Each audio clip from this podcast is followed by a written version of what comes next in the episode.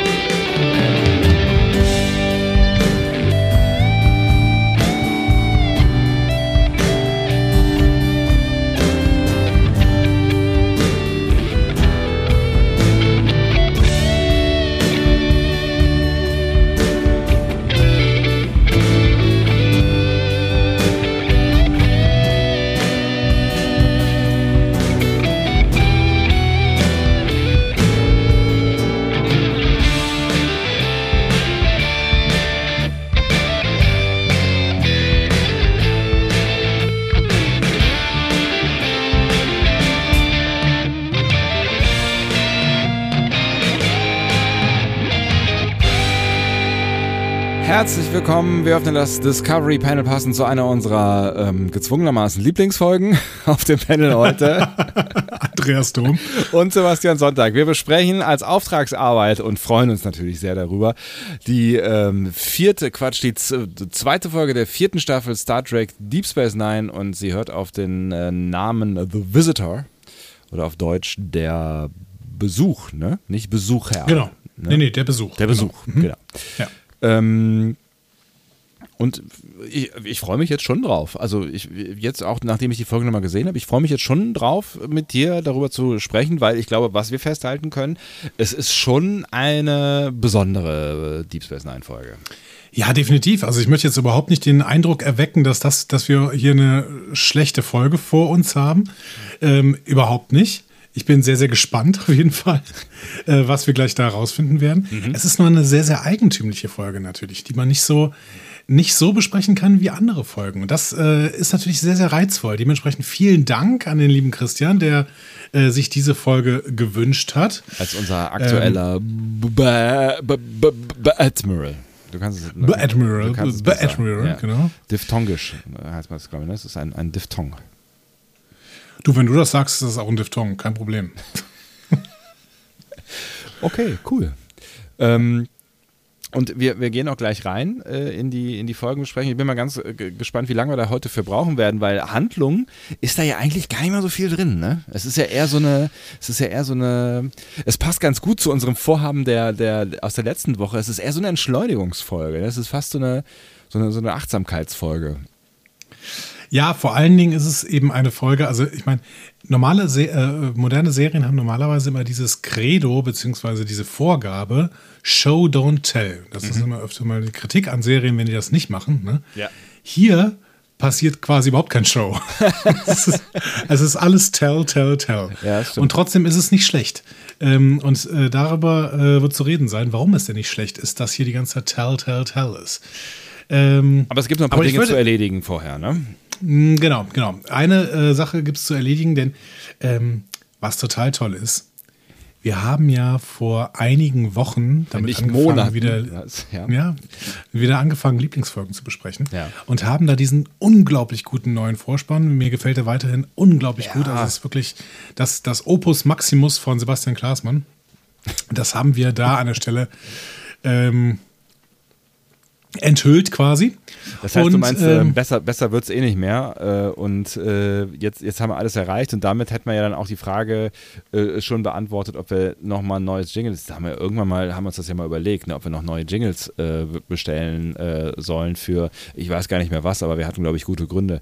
Ähm, ach so, so für, für so Zwischenfolgen, ne, wo, wo man Ja. nicht so genau weiß, welches Jingle man jetzt benutzen soll. Aber eigentlich hat, ähm, äh, äh, meint, mit diesem Werk hat er alles erreicht, was er erreichen kann. Ja, auf der anderen Seite hat er uns immer wieder überrascht damit, dass er dann doch wieder was Besseres gemacht hat. Immer. Ich bin sehr, sehr gespannt. Auf jeden Fall hatten wir da eine Frage gestellt. Und wir hatten die Frage gestellt, er hat da musikalisch ein kleines Gimmick reingebaut. Eine, einen kleinen Verweis auf ein anderes Franchise, auf eine andere fiktionale Welt.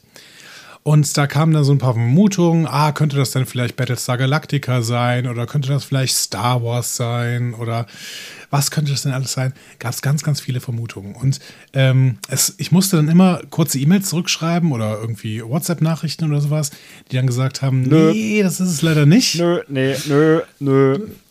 Ähm, und wir haben ja auch in den letzten Lieblingsfolgen, die wir besprochen haben, immer wieder gesagt, es ist tatsächlich relativ kompliziert. Es ist sehr, sehr kompliziert. Aber wir haben einen Preis ausgelobt und ähm, Stimmt, aber, aber ich weiß gar nicht mehr, das habe ich das letzte Mal schon gefragt und du hast gesagt, äh, was hast du gesagt? Wissen wir noch nicht, ne? Irgendwas, wir denken uns irgendwas aus. doch, ich, ich hatte was im äh, Ah, ja, Hinterkopf genau, du hast was im hat- Kopf. Und, Ja, richtig. und du hattest das auch im Hinterkopf, wenn man mal ein bisschen drüber nachdenkt. Und äh, ich bin froh, dass wir jetzt auf jeden Fall diesen Preis ausschütten können. Ähm, ich kann aber jetzt gerade, weil wir sind, ehrlich gesagt, also wir müssen ja ein bisschen Fair Radio machen. Ne? Wir Mhm. produzieren so minimal vor. Deswegen weiß ich gerade noch nicht genau, ob uns dieser Preis überhaupt schon vorliegt, Ja, um ihn dann ausschütten zu können.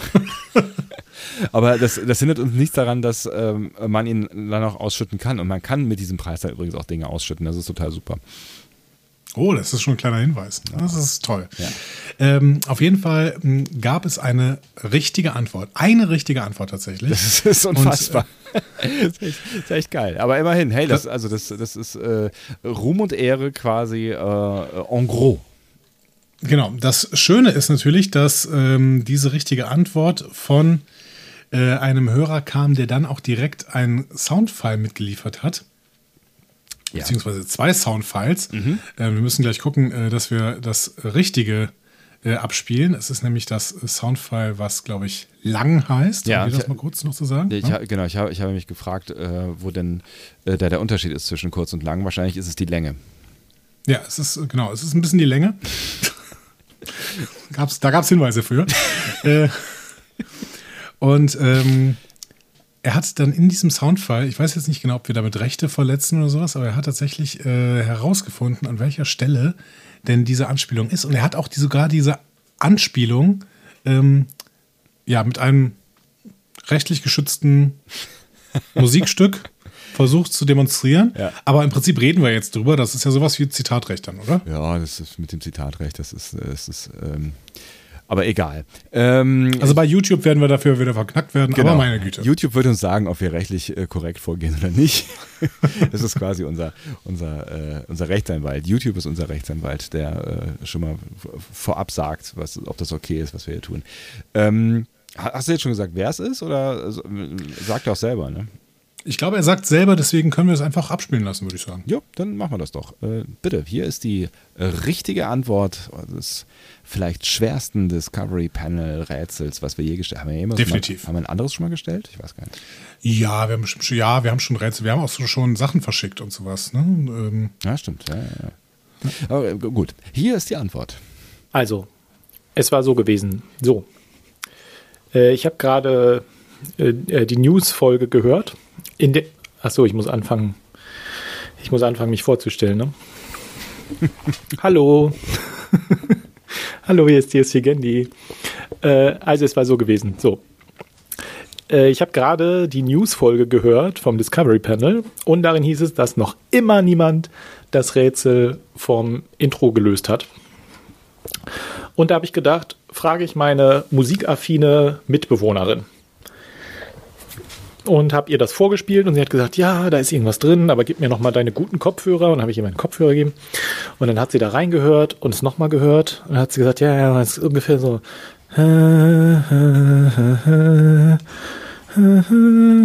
Oder so ähnlich. Und dann hat sie das nochmal gesungen, habe ich gesagt, ich kenne das, ich kenne das irgendwoher. Und sie meinte irgendwie, ja, das, das ist aber auch Star Trek, oder? Nein, nein, nein, nein, das ist nicht Star Trek. Und dann schlug sie Indiana Jones vor. Nochmal. Das ist alles, da kommt. Oder so ähnlich. Ja, vielleicht. Und Und dann sagte sie ähm, äh, ähm, Game of Thrones. Und wir haben im, und dann dachte ich, ja, Game of Thrones könnte sein, aber es ist nicht das Titelthema. Es ist, also es könnte irgendwie, also es kommt mir bekannt vor, irgendwie, ja, der Held kommt zur Rettung der Situation oder so oder bringt eine ganze Armee hin. Das wird schon in Game of Thrones passen. Und dann, und dann haben wir ein paar Minuten gegrübelt und irgendwann habe ich gesagt, Moment, das ist doch aus Lord of the Rings. Und dann haben wir darin gesucht und ich war mir ganz sicher, dass es das ist. Und dann haben wir gesucht und ich habe erst gedacht, es wäre das Aragorn-Thema und dann habe ich gedacht, es ist das Isengard-Thema und ja, wir wissen es nicht. Aber ich glaube, es ist dieses eine Thema aus Lord of the Rings. Okay, vielleicht auch nicht. Äh, dann müsst ihr diesen Quatsch natürlich nicht abspielen. Tschüss.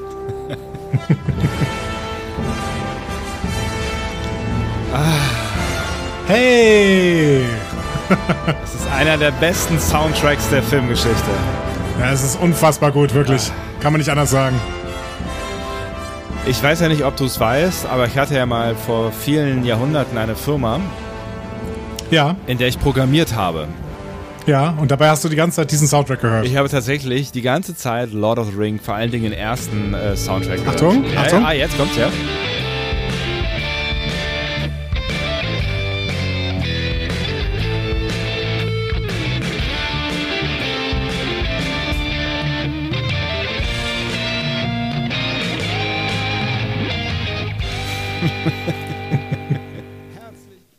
Huch, das war ja ich, Mensch. wie kann Das warst ja du, Das- verrückt. Ja, äh, äh, Ehre wem Ehre gebührt, würde ich sagen. Meine Güte, also wirklich, also da, ähm, ich finde tatsächlich, äh, ja, also du, es wird einen Preis geben und dieser Preis wird dir zukommen, aber im Prinzip solltest du ihn weitergeben an deine Mitbewohnerin. Stimmt, ja. Aber von uns bekommst du auf jeden Fall einen warmen Applaus. Respekt. Also das ist äh, ein- ein- wirklich eine, eine große Leistung und ähm, ich, ich denke jetzt nochmal darüber nach, äh, ob es vielleicht auch in Soundtracks sowas gibt wie in der Popmusik. Ne? Da gibt es auch diese berühmten vier Akkorde, ne? dass irgendwie alle re relevanten äh, Lieder in vier Akkorden. Ähm, Ja. Alles beruht auf Pachelbels Kanon in D. oh, Das ist die Popformel. Ich, ich, war, ich war nur beeindruckt. Also, du hörst mich immer noch beeindruckt. Das war äh, schweigendes Beeindrucken. Also Leute, versucht mal, gebt mal ein Johann Pachelbel Kanon in D. Äh, das ist quasi die Popformel, das äh, ähm, klassische Stück überhaupt. Wenn man das, darauf kann man, glaube ich, 60 Prozent aller Popsongs kann man auf dieses Lied singen. Da gibt es auch echt ein, äh, ich weiß gar nicht mehr, ich habe wirklich überhaupt gar keine Ahnung mehr, was das für ein Video ist und von wem das hätte sein können. Und ich habe es vor Jahren gesehen und es war irgendwie ein zwölf Minuten langes YouTube-Video, wo ähm, irgendwer genau das erklärt, also diese, ne, diese, diese Chorde und danach halt irgendwie ähm, die, die, weiß ich nicht, zehn wichtigsten Popsongs quasi in einem großen Medley singt und man merkt, dass es ei- einfach, es geht einfach immer weiter. Es passt alles immer drauf. Also es, ne, es, er braucht nichts zu ändern, äh, vielleicht mal ein bisschen Geschwindigkeit oder so, aber es passt immer, immer drauf. Und das war sehr witzig. Vielleicht war es auch eine Sie, ich weiß es nicht mehr genau. Also ich weiß nichts mehr über dieses Video, aber vielleicht kennt ihr es ja. Wenn ihr es kennt, dann äh, verlinkt es doch mal hier, äh, hier in den Kommentaren und lasst uns ein Like da und ein Abo, damit wir auf Spotify Nummer 1 werden. Ich weiß, dass sich Sebastian Glasmann auf jeden Fall sehr, sehr viel mit Popformeln beschäftigt hat. Ähm, in, zur Zeit seines Studiums eventuell hat er tatsächlich sowas erkannt und ist deswegen da reingebaut. Ich bin sehr, sehr gespannt.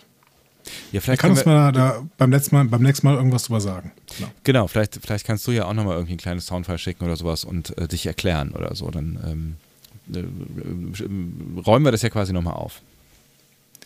So, Äh, so, aufräumen, aufräumen ist ein gutes Stichwort. ja, Wir müssen noch ein bisschen aufräumen, bevor wir zu dieser ähm, Lieblingsfolge kommen. Ich freue mich auf jeden Fall schon auf diese Lieblingsfolge tatsächlich. sieht, Ähm, sieht ganz gut hier aus. Was soll ich hier mal durchwischen oder was? Also ich finde es einigermaßen. Nein, aufräumen müssen wir vor allen Dingen so ein bisschen mit Feedback. Einerseits haben wir noch ein Audio-Feedback bekommen und andererseits mussten wir noch mal kurz auf discoverypanel.de gucken, weil da auch, glaube ich, ein bisschen was reingekommen ist. Ähm, ja, womit willst du anfangen? Äh, äh, och, ich bin ja emotionslos. Also wir können gerne mit dem Audiofeedback anfangen, wenn du möchtest. Ja, dann mach das doch. Ja. Äh, das kommt vom äh, Gerald und ähm, das kommt vom Gerald. ich, bin, ich, bin, ich, bin, kurz eingenickt, ähm, weil ich Ist kein Problem, 20 Prozent. 20 Prozent, genau. Ähm, ich war kurz irritiert, weil ich hier tatsächlich zweimal Feedback von Gerald drin habe, aber das äh, eine ist offensichtlich alt und das andere ist neu. Deswegen war ich kurz irritiert, ähm, weil das Feedback äh, von Gerald jetzt ähm, ist, sagen wir mal, ein bisschen ausführlicher. Aber hört selbst. Ja, hallo, lieber Andreas, lieber Sebastian, hier ist Gerald. Ähm, ich habe gerade euren Podcast gehört, News und Feedback April 2021 und äh, habe mich sehr gefreut, äh, dass ihr mein Feedback gespielt habt und es ist ja mal ein schönes Gefühl, man äh, etwa, etwas zuhört, was man sehr mag und plötzlich wird man persönlich angesprochen und ähm, habe mich aber ein bisschen geschämt für die äh, Audioqualität, weil ich ja einfach äh, angerufen habe auf dem Anrufbeantworter und die Qualität dann nicht so gut ist. Und jetzt nehme ich das mal mit dem Mikro auf, mit dem ich sonst auch meine Lesung mache, damit ihr das besser verstehen könnt. Ähm, ich äh, nutze gern euer Angebot äh, und schicke euch mal den Link und würde mich sehr freuen, wenn ihr zwei da mal reinschaut ähm, in meinen Livestream, Lese-Livestream mit Gerhard Leis heißt das. Ähm, es hat allerdings nichts mit Star Trek zu tun. Also äh, ob ihr das, äh, ob ihr das in die Show Notes setzen wollt. Ähm, ich freue mich trotzdem, wenn ihr das macht, aber wie gesagt, es hat mit Star Trek nichts zu tun. Ich lese da einfach Texte vor, die die Zuschauer sich vorher ausgesucht haben aus dem Projekt Gutenberg. Äh, Das ist ja äh, die weltweit größte deutschsprachige Volltext-Literatursammlung und die Texte sind rechtefrei und deshalb kann ich das auch da machen. Und ähm, ja, das lese ich davor und ähm, schicke euch dann jetzt einfach mal den Link dazu und freue mich, wenn ihr mal reinschaut. Dann habt ihr mich so nett aufgefordert, äh, ich soll einfach äh, das tun, wenn ich was dazu sagen möchte. Das mache ich jetzt einfach, selber schuld. Und zwar habt ihr in der äh, Besprechung von Wrath of Khan ähm, die Figur von Khan beleuchtet, dass die ein bisschen eindimensional ist und verschenktes Potenzial. Und ähm, aus, ich muss den Film daraufhin mal anschauen. Ich habe den seit Ewigkeiten nicht mehr gesehen. Ich weiß, dass ich ihn damals ganz, ganz großartig fand und auch Khan toll fand und es sehr spannend fand und ähm, äh, wenn man jetzt äh, das aus, ja, als, als, als Schauspieler dramaturgische, aus dramaturgischer Sicht kann ich das verstehen, was ihr meint. Ähm, vielleicht kann man aber auch eine Entwicklung sehen äh, von dem ähm, zwar fehlgeleiteten, aber vielversprechenden vielleicht äh, äh, Intellekt des Khan äh, in ähm, Schlafenden Tiger und wie sich das dann über die Jahre äh, verändert hat durch die Erlebnisse, die er gemacht hat, durch äh, den Verlust von äh, geliebten Menschen, ähm, dass der Hass ihn so aufgefressen hat, dass ähm, im Grunde alle positiven Anlagen vielleicht, die er hatte, äh, darüber kann man streiten, ob die positiv wären, aber ähm, ob äh, sozusagen das ein Beispiel sein kann dafür, dass man sich, äh, wenn man sich vom Hass zerfressen lässt und äh, dass dann einfach vieles dabei drauf geht, was vielleicht äh, ja, positiv an einer Persönlichkeit wäre. Ähm, aber äh, wie gesagt, ich finde das äh, total ein Punkt, den ihr da habt und werde das daraufhin nochmal ansehen. Ich habe auf jeden Fall voll Lust bekommen, den Film jetzt mal wieder anzuschauen äh, durch euren Podcast. Ähm, und äh, dafür danke ich euch. Und ähm, ja, ach, und ich würde gerne noch eine Sache anmerken. Und zwar habt ihr gesagt, dass äh, Wrath of Khan erst die Zeitlinie definiert hat im 23. Jahrhundert für TOS ähm, dass das in TOS nie erwähnt wurde. Ich meine mich aber zu erinnern, dass äh, im Vorspann, im Deutschen zumindest, es immer hieß, wir schreiben das Jahr 2200. Äh, Nun, im englischen Original ist das nicht vorhanden, äh, dieser Text, äh, das, das weiß ich, aber ähm, ich frage mich jetzt, hat die deutsche Synchronisation den Zeitrahmen für TOS gesetzt? Glaube ich natürlich nicht, aber wäre interessant zu wissen, wie die mal äh, auf die Zahl gekommen sind. Und äh, wenn das da nie erwähnt worden ist, wie du gesagt hast, äh, wie ihr gesagt habt. Und ähm, vielleicht sollte man Benjamin Stöve mal fragen, der müsste es ja eigentlich wissen. Ähm, oder der, der weiß ja wahnsinnig viel über die Synchronisation und so. Wäre interessant. Okay, also, das war's. Dankeschön äh, für euren Podcast und weiterhin alles Gute für euch. Macht's gut. Ciao. Danke ähm, für diese äh, ausführliche Nachricht und die, die vielen Inputs. Sollen wir da mal der Reihe nach rückwärts rangehen? Äh, ja, bitte. Fangen wir an. ähm, äh, ich finde, es ist gar keine schlechte Idee mit, mit Benjamin. Den könnte man tatsächlich mal fragen. Ähm, ich habe das gar nicht mehr im Ohr, ob das, ich habe glaube ich auch deutsche Synchro lange nicht mehr, also wenn überhaupt auch mit äh, TOS gesehen. Ähm, da kommt am Anfang tatsächlich die Jahreszahl. Hast du das noch im Ohr? Ich weiß es auch nicht mehr, nee, ich weiß es auch nicht mehr genau.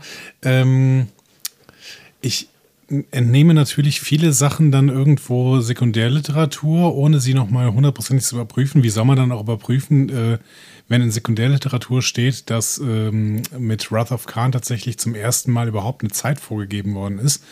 Ähm, dann kann ich ja nicht ganz TOS nochmal durchgucken, um irgendwie zu gucken, ist das da vielleicht schon mal irgendwann genannt worden. Aber im Vorspann, hm, also ich habe das auch irgendwie im Kopf, dass es irgendwann mal gibt, ähm, wir schreiben das 22. Jahrhundert, aber das wäre ja auch eigentlich falsch, oder? Weil wir sind ja im 23. Jahrhundert. Ja, stimmt. Deswegen, ähm, ich bin unsicher tatsächlich. Ich bin unsicher, ähm, aber in dem, im englischen Vorspann kommt es auf jeden Fall nicht vor. Und im Englischen äh, hat auch Gene Roddenberry immer wieder gesagt, es kann irgendwo zwischen dem, zwischen dem Jahr 2200 und dem Jahr 3000 spielen. Mhm. Ähm, das wurde dann später tatsächlich erst durch Wrath of Khan ähm, wirklich zeitlich eingeordnet. Aber es kann natürlich sein, dass die deutsche Synchro sich irgendwas rausgenommen hat. Die deutsche Synchro ähm, hat an bestimmten Stellen interpretiert und Sachen gesetzt ähm, das weiß ich über meine Examensarbeit auch noch, wo ähm, die deutsche Synchro tatsächlich äh, irgendwann mal ganz andere Stories teilweise draus gemacht hat, mit, mit kleinen Veränderungen. Mhm. Ähm, ja, ich weiß es nicht. Wir, wir können, müssen Benjamin genau, fragen. Genau, wir können das ja mal, äh, ne, wir werden bestimmt irgendwann nochmal zu Benjamin, äh, mit Benjamin sprechen, dann können wir das, das schreiben wir auf den großen Benjamin-Zettel.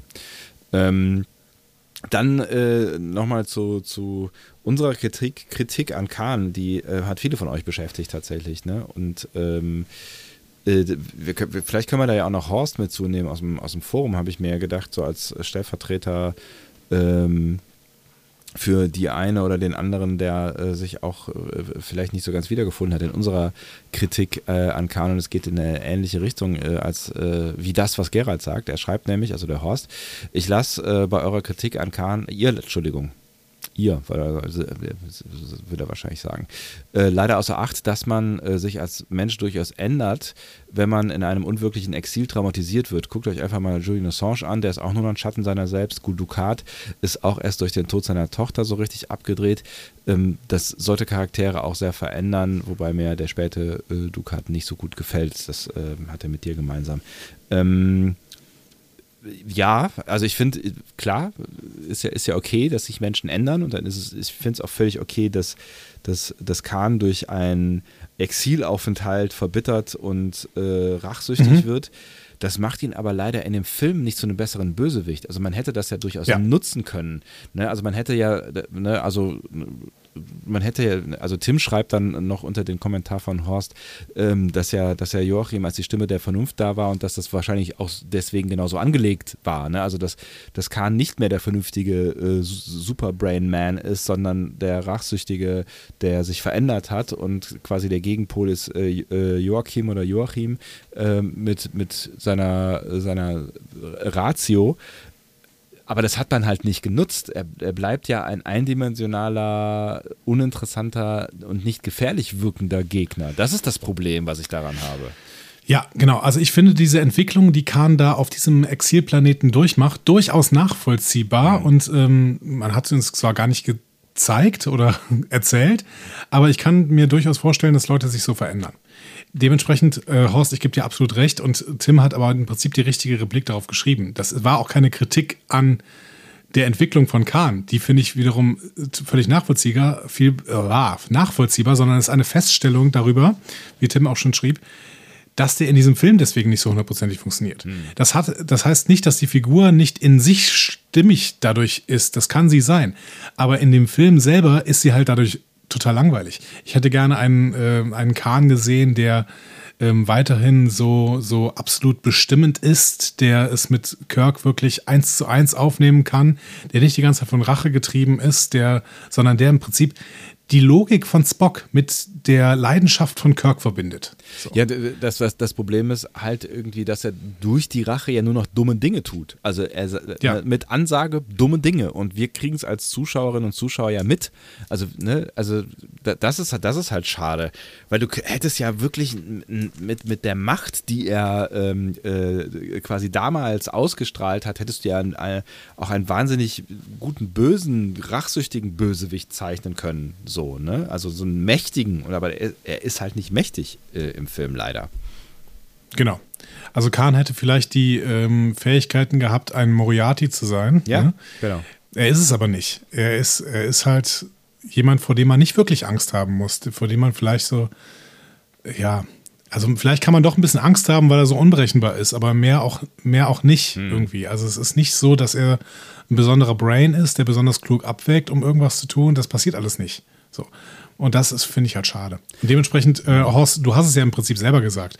Guldukat, ähm, auch die Entwicklung von Guldukat ist total nachvollziehbar, aber ein guter äh, Antagonist ist er auf seinem Höhepunkt und nicht in der letzten Staffel.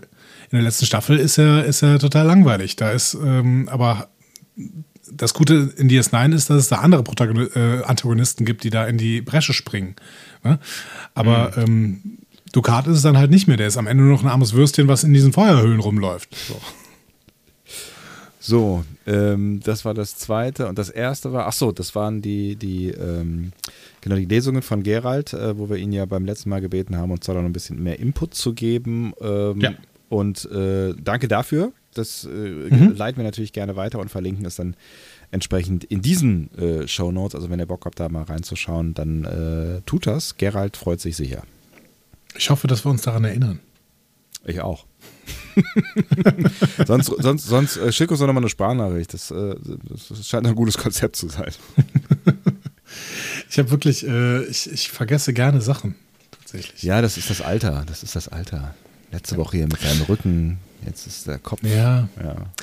Wir möchten aber nicht auslassen, euch äh, jetzt noch kurz, bevor wir gleich in diese Folge reinstarten, ähm, einzuladen. Mm, ähm, wir, wann strahlen wir eigentlich aus jetzt gerade? Wir strahlen am 25. aus, ne? Sonntag, der Äh, 25. ist gerade. ne? Es ist Sonntag, der 25. gerade. Ja, genau. Ja. Und äh, morgen, am Montag, den 26. hm, ähm, werdet ihr so oder so abends einen Livestream von uns miterleben. Wir wissen noch nicht hundertprozentig, wie wir es hinkriegen, ähm, pandemiegetreu diesen Livestream auf die Beine zu stellen. Aber ihr müsst einfach nur bei äh, YouTube oder Twitch, das weiß ich so viel, äh, das weiß ich so viel, genau. Das ist auch wieder eine schöne Wendung, die ich hier gerade in sprachlich genommen habe. Ja, auf jeden Fall. Ihr müsst bei YouTube oder Twitch äh, Discovery Panel eingeben. Ihr habt das wahrscheinlich auch schon auf den sozialen Medien äh, gesehen. Ähm, und da findet ihr jeweils unseren Kanal und äh, könnt da tatsächlich morgen Abend äh, beiwohnen. wir haben noch gar nicht gesagt, äh, ab wie viel Uhr. Mit, mit Bild. Nee, wir haben noch nicht, weil wir, weil wir das noch nicht festgelegt haben. Ne? Es, gi- es, gibt, es gibt ja noch so ein, zwei organisatorische Fragezeichen, auf die wir uns noch vielleicht noch verständigen müssen. Äh, Schaut doch auf unseren Twitter-Dingsbums oder Instagram oder auf unsere Website discoverypanel.de, da, äh, wissen, da, da wissen wir mehr. Genau, da wird es mittlerweile stehen. Ähm, ich kann mir gut vorstellen, dass wir schon um sechs oder so anfangen, aber ich bin mal gespannt. Ja, äh, ja, also generell, ja. Ähm, es stellen, es stellen, es es stellen sich mir noch ein paar organisatorische Fragen, aber die, die werden wir innerhalb der nächsten äh, Minuten und Stunden klären. Ja. Also es ist ein Save the Date äh, für morgen. Das ist doch gar nicht so schlecht, oder? Ja, auf jeden Fall. Also kommt vorbei, wir werden da und zwar ein Bild. Das ist ja auch mal was Neues, ne? Also wir, man kann uns dann sehen. Das ist ganz, ganz, ganz neu. Ja, Genau. ganz, ganz, ganz, ganz, ganz verrückt. Weiß ja nicht, weiß nicht, ob man das möchte, aber ja. Ähm, und ich weiß noch gar nicht genau, ob daraus dann auch vielleicht eine Discovery Panel Folge wird, ne? Aber das, auch das sehen wir dann. Ja, mal gucken. Na gucken, vielleicht auch nicht. Wenn du Lust hast, das Ganze zu einem sinnvollen Zusammenhang zusammenzuschneiden. Deswegen meinte ich vielleicht auch nicht. The Visitor, der Besuch, würde ich sagen. Oder? Applaus, Applaus. Ähm, Applaus, Applaus. Also, erstmal ein paar Lobeshymnen über diese äh, Folge, The Visitor, der Besuch. Ähm, für Zero Clofton und Avery Brooks war das hier neben Far Beyond the Stars die beste Episode von DS9. Zero Clofton und Avery Brooks sind die Darsteller von Jake und Benjamin Sisko. Und Far Beyond the Stars haben wir schon mal besprochen. Ähm, ganz, ganz tolle Episode. Ja. Für die beiden, wie gesagt, die beste, für mich nicht. Ähm, sondern die zweitbeste. ähm, Regisseur David Livingston hat gesagt, dass es das beste Skript war, welches er je umsetzen durfte. Und David Livingston hat immerhin 62 Skripte für äh, Star Trek umgesetzt. Das Wow. heißt, äh, der weiß, wovon er redet. Wow, okay. Der hat allerdings nicht gesagt, dass es die beste Folge ist, aber das ist so ein überspezifisches Lob. Ne? Also es war das beste Skript, welches er je umgesetzt hat. Finde ich ganz ja, interessant. kann man mal drüber nachdenken, ja, stimmt schon. Ähm, Steve Oster aus der Produktion hat zugegeben, dass die Reaktion der Produzenten äh, die Produzenten sogar überrascht hat. Alle wussten nämlich, dass das Ding gut war, aber dass es so emotional aufgenommen werden würde, wie es dann aufgenommen worden ist, das hat keiner geahnt, tatsächlich. ähm, diese Episode wurde 1995 ausgestrahlt. 1996 wurde die Episode zur besten Star Trek-Episode aller Zeiten vom TV Guide gewählt. Wow. Das hat selbst die Zeitschrift selbst überrascht. Die Redaktion hat die Episode aber zumindest in die Top 10 gewählt. Also die haben das so ein bisschen gegenübergestellt. Ne? Was sagen unsere äh, LeserInnen und was sagt die Redaktion? Ja. Ähm, Avery Brooks hat ähm, gesagt, es wäre ein Meilenstein für die Darstellung nicht weißer Familien im TV. Hm? Hat das auch nochmal so ein bisschen eben auf, ähm, auf, auf diese Schiene bezogen. Finde ich auch eine interessante äh, Facette tatsächlich. Ja.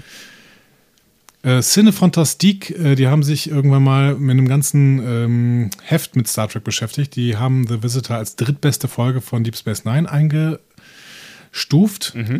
Ähm, nach In the Pale Moonlight und Far Beyond the Stars. Und ähm, die Episode wurde auch nominiert für einen Hugo Award für die Best Dramatic Presentation, aber die hat äh, eine Babylon 5 Folge gewonnen. Ach, guck mal an. The Coming of Shadows. Ja, so hießen sie ja irgendwie alle. Entschuldigung an den Grauen Rat. Ja, ist auch super schwellig, dass sie mal so eine Babylon 5 Episode gewonnen hat, oder? Wahrscheinlich nicht für die Special Effects, aber egal. Ähm, Du machst äh, Babylon 5 immer nieder. nein, überhaupt nicht. Das ist eine tolle Serie. Ich habe die sehr gerne geguckt. Im Gegensatz zu dir, du hast sie, glaube ich, noch nicht geguckt, ne? Äh, ja, ich habe äh, angefangen. Schon Immerhin. vor langer Zeit. Es ist ja, es ist, glaube ich, auch eine, eine Folge, eine Folge, die schon damals, als sie aktuell äh, war, schlecht gealtert ist. Eine Serie, wollte ich sagen, keine Folge. Aber egal. Na, ich, ich werde die irgendwann gucken, weil ich ähm, schon davon überzeugt bin, dass das stimmt, dass das einfach extrem gut geschrieben ist von Anfang bis Ende, aber ich habe einfach ähm, noch nicht so richtig reingefunden. Das braucht ja manchmal, bei, auch bei guten Serien braucht das manchmal. Ich habe bei Battlestar Galactica, habe ich glaube ich sechs Anläufe gebraucht, bis ich da drin war. Wie läuft es eigentlich mit dir und Expanse, wo ich gerade die vierte Staffel gucke? Ja, da, äh, nee, da ja? habe ich, ich habe die zweite Staffel, habe ich auch äh, geguckt und so. Ich finde sie, äh, ja. Es gibt so Ansätze von Expanse, die wirklich sehr generisch sind und das sind die, die mich immer ein bisschen rauswerfen irgendwie. Aber ähm, auf der anderen Seite merke ich schon, dass es wirklich eine gute, Folge, eine gute Serie ist. Aber ja, keine Ahnung. Da müssen wir Ja, irgendwann auch noch drüber sprechen. Vielleicht, äh, irgendwann, vielleicht müssen wir das mal zum, zum äh, Panel-Thema machen hier, damit wir mal ausführlich darüber sprechen können, weil privat unterhalten wir uns ja nicht mehr.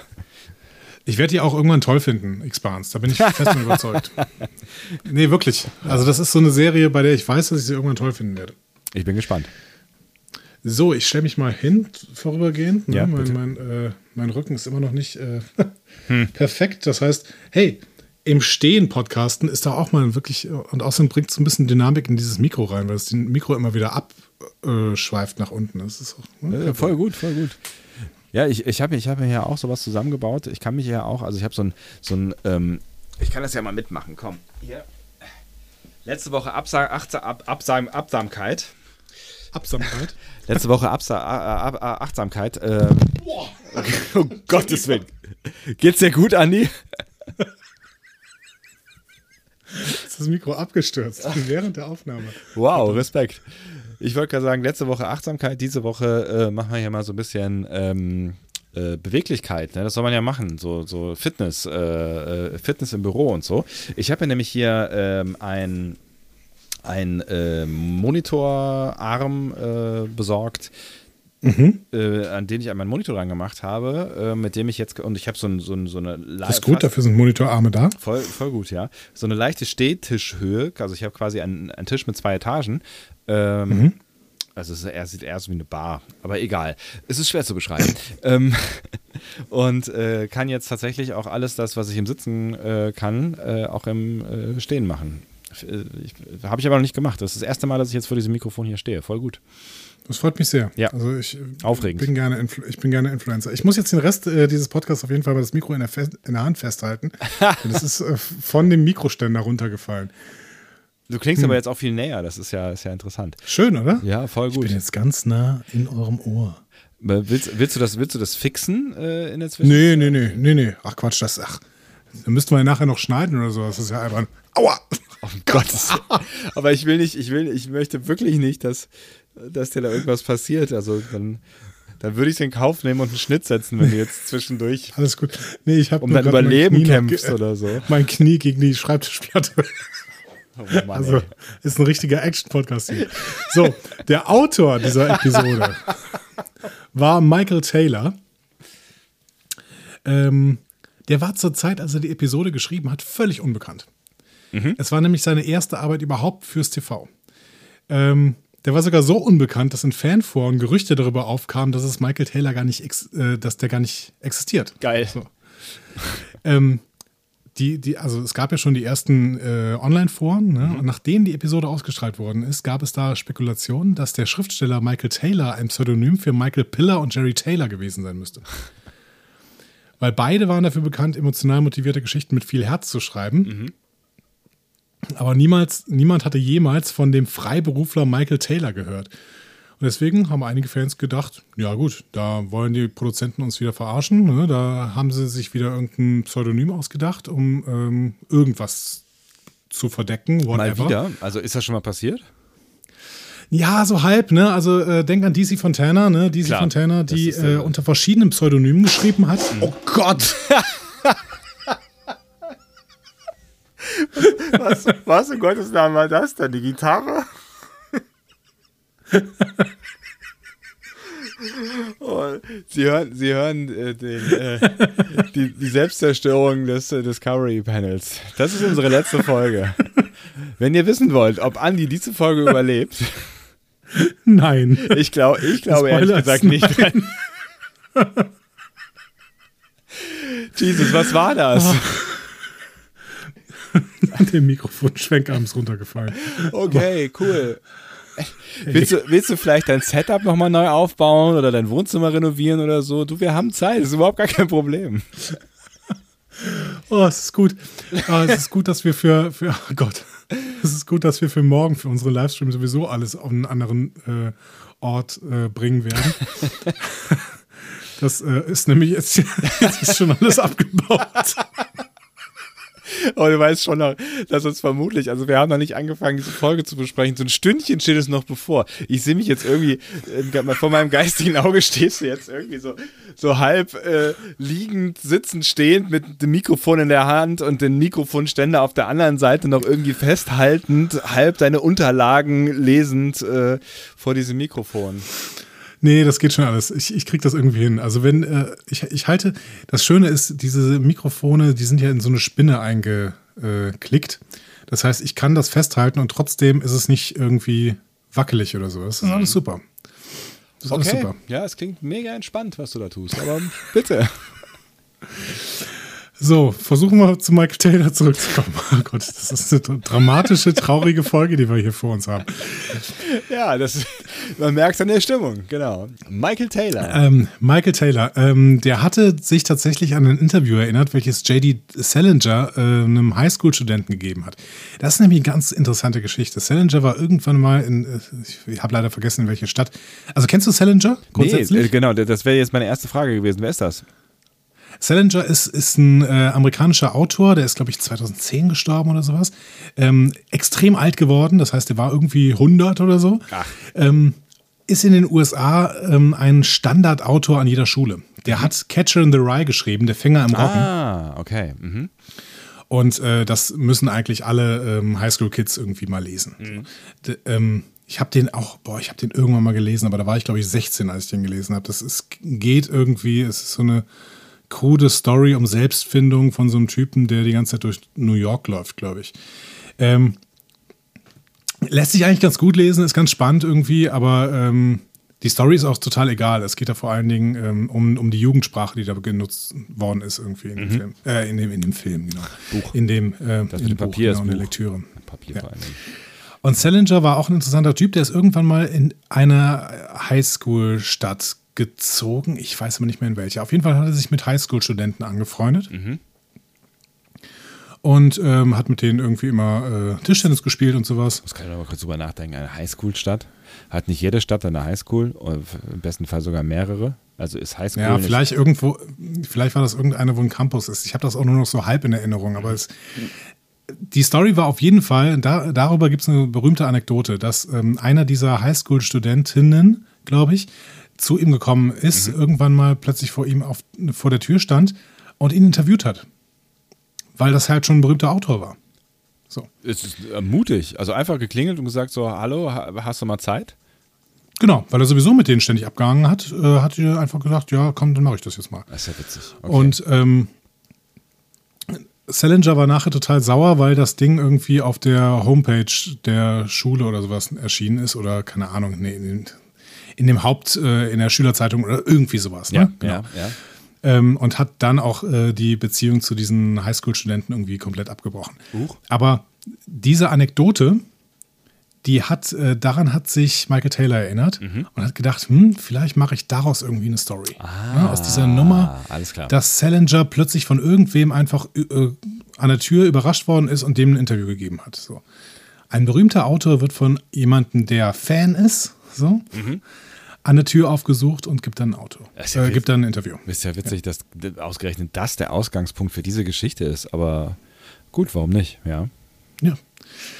Im Endeffekt war die Episode, ähm, obwohl Michael Taylor da als einziger Autor drin steht, wie so oft bei DS9 ein Gemeinschaftswerk. Ähm, vor allen Dingen ausgewiesen war da noch René Echeverria dabei.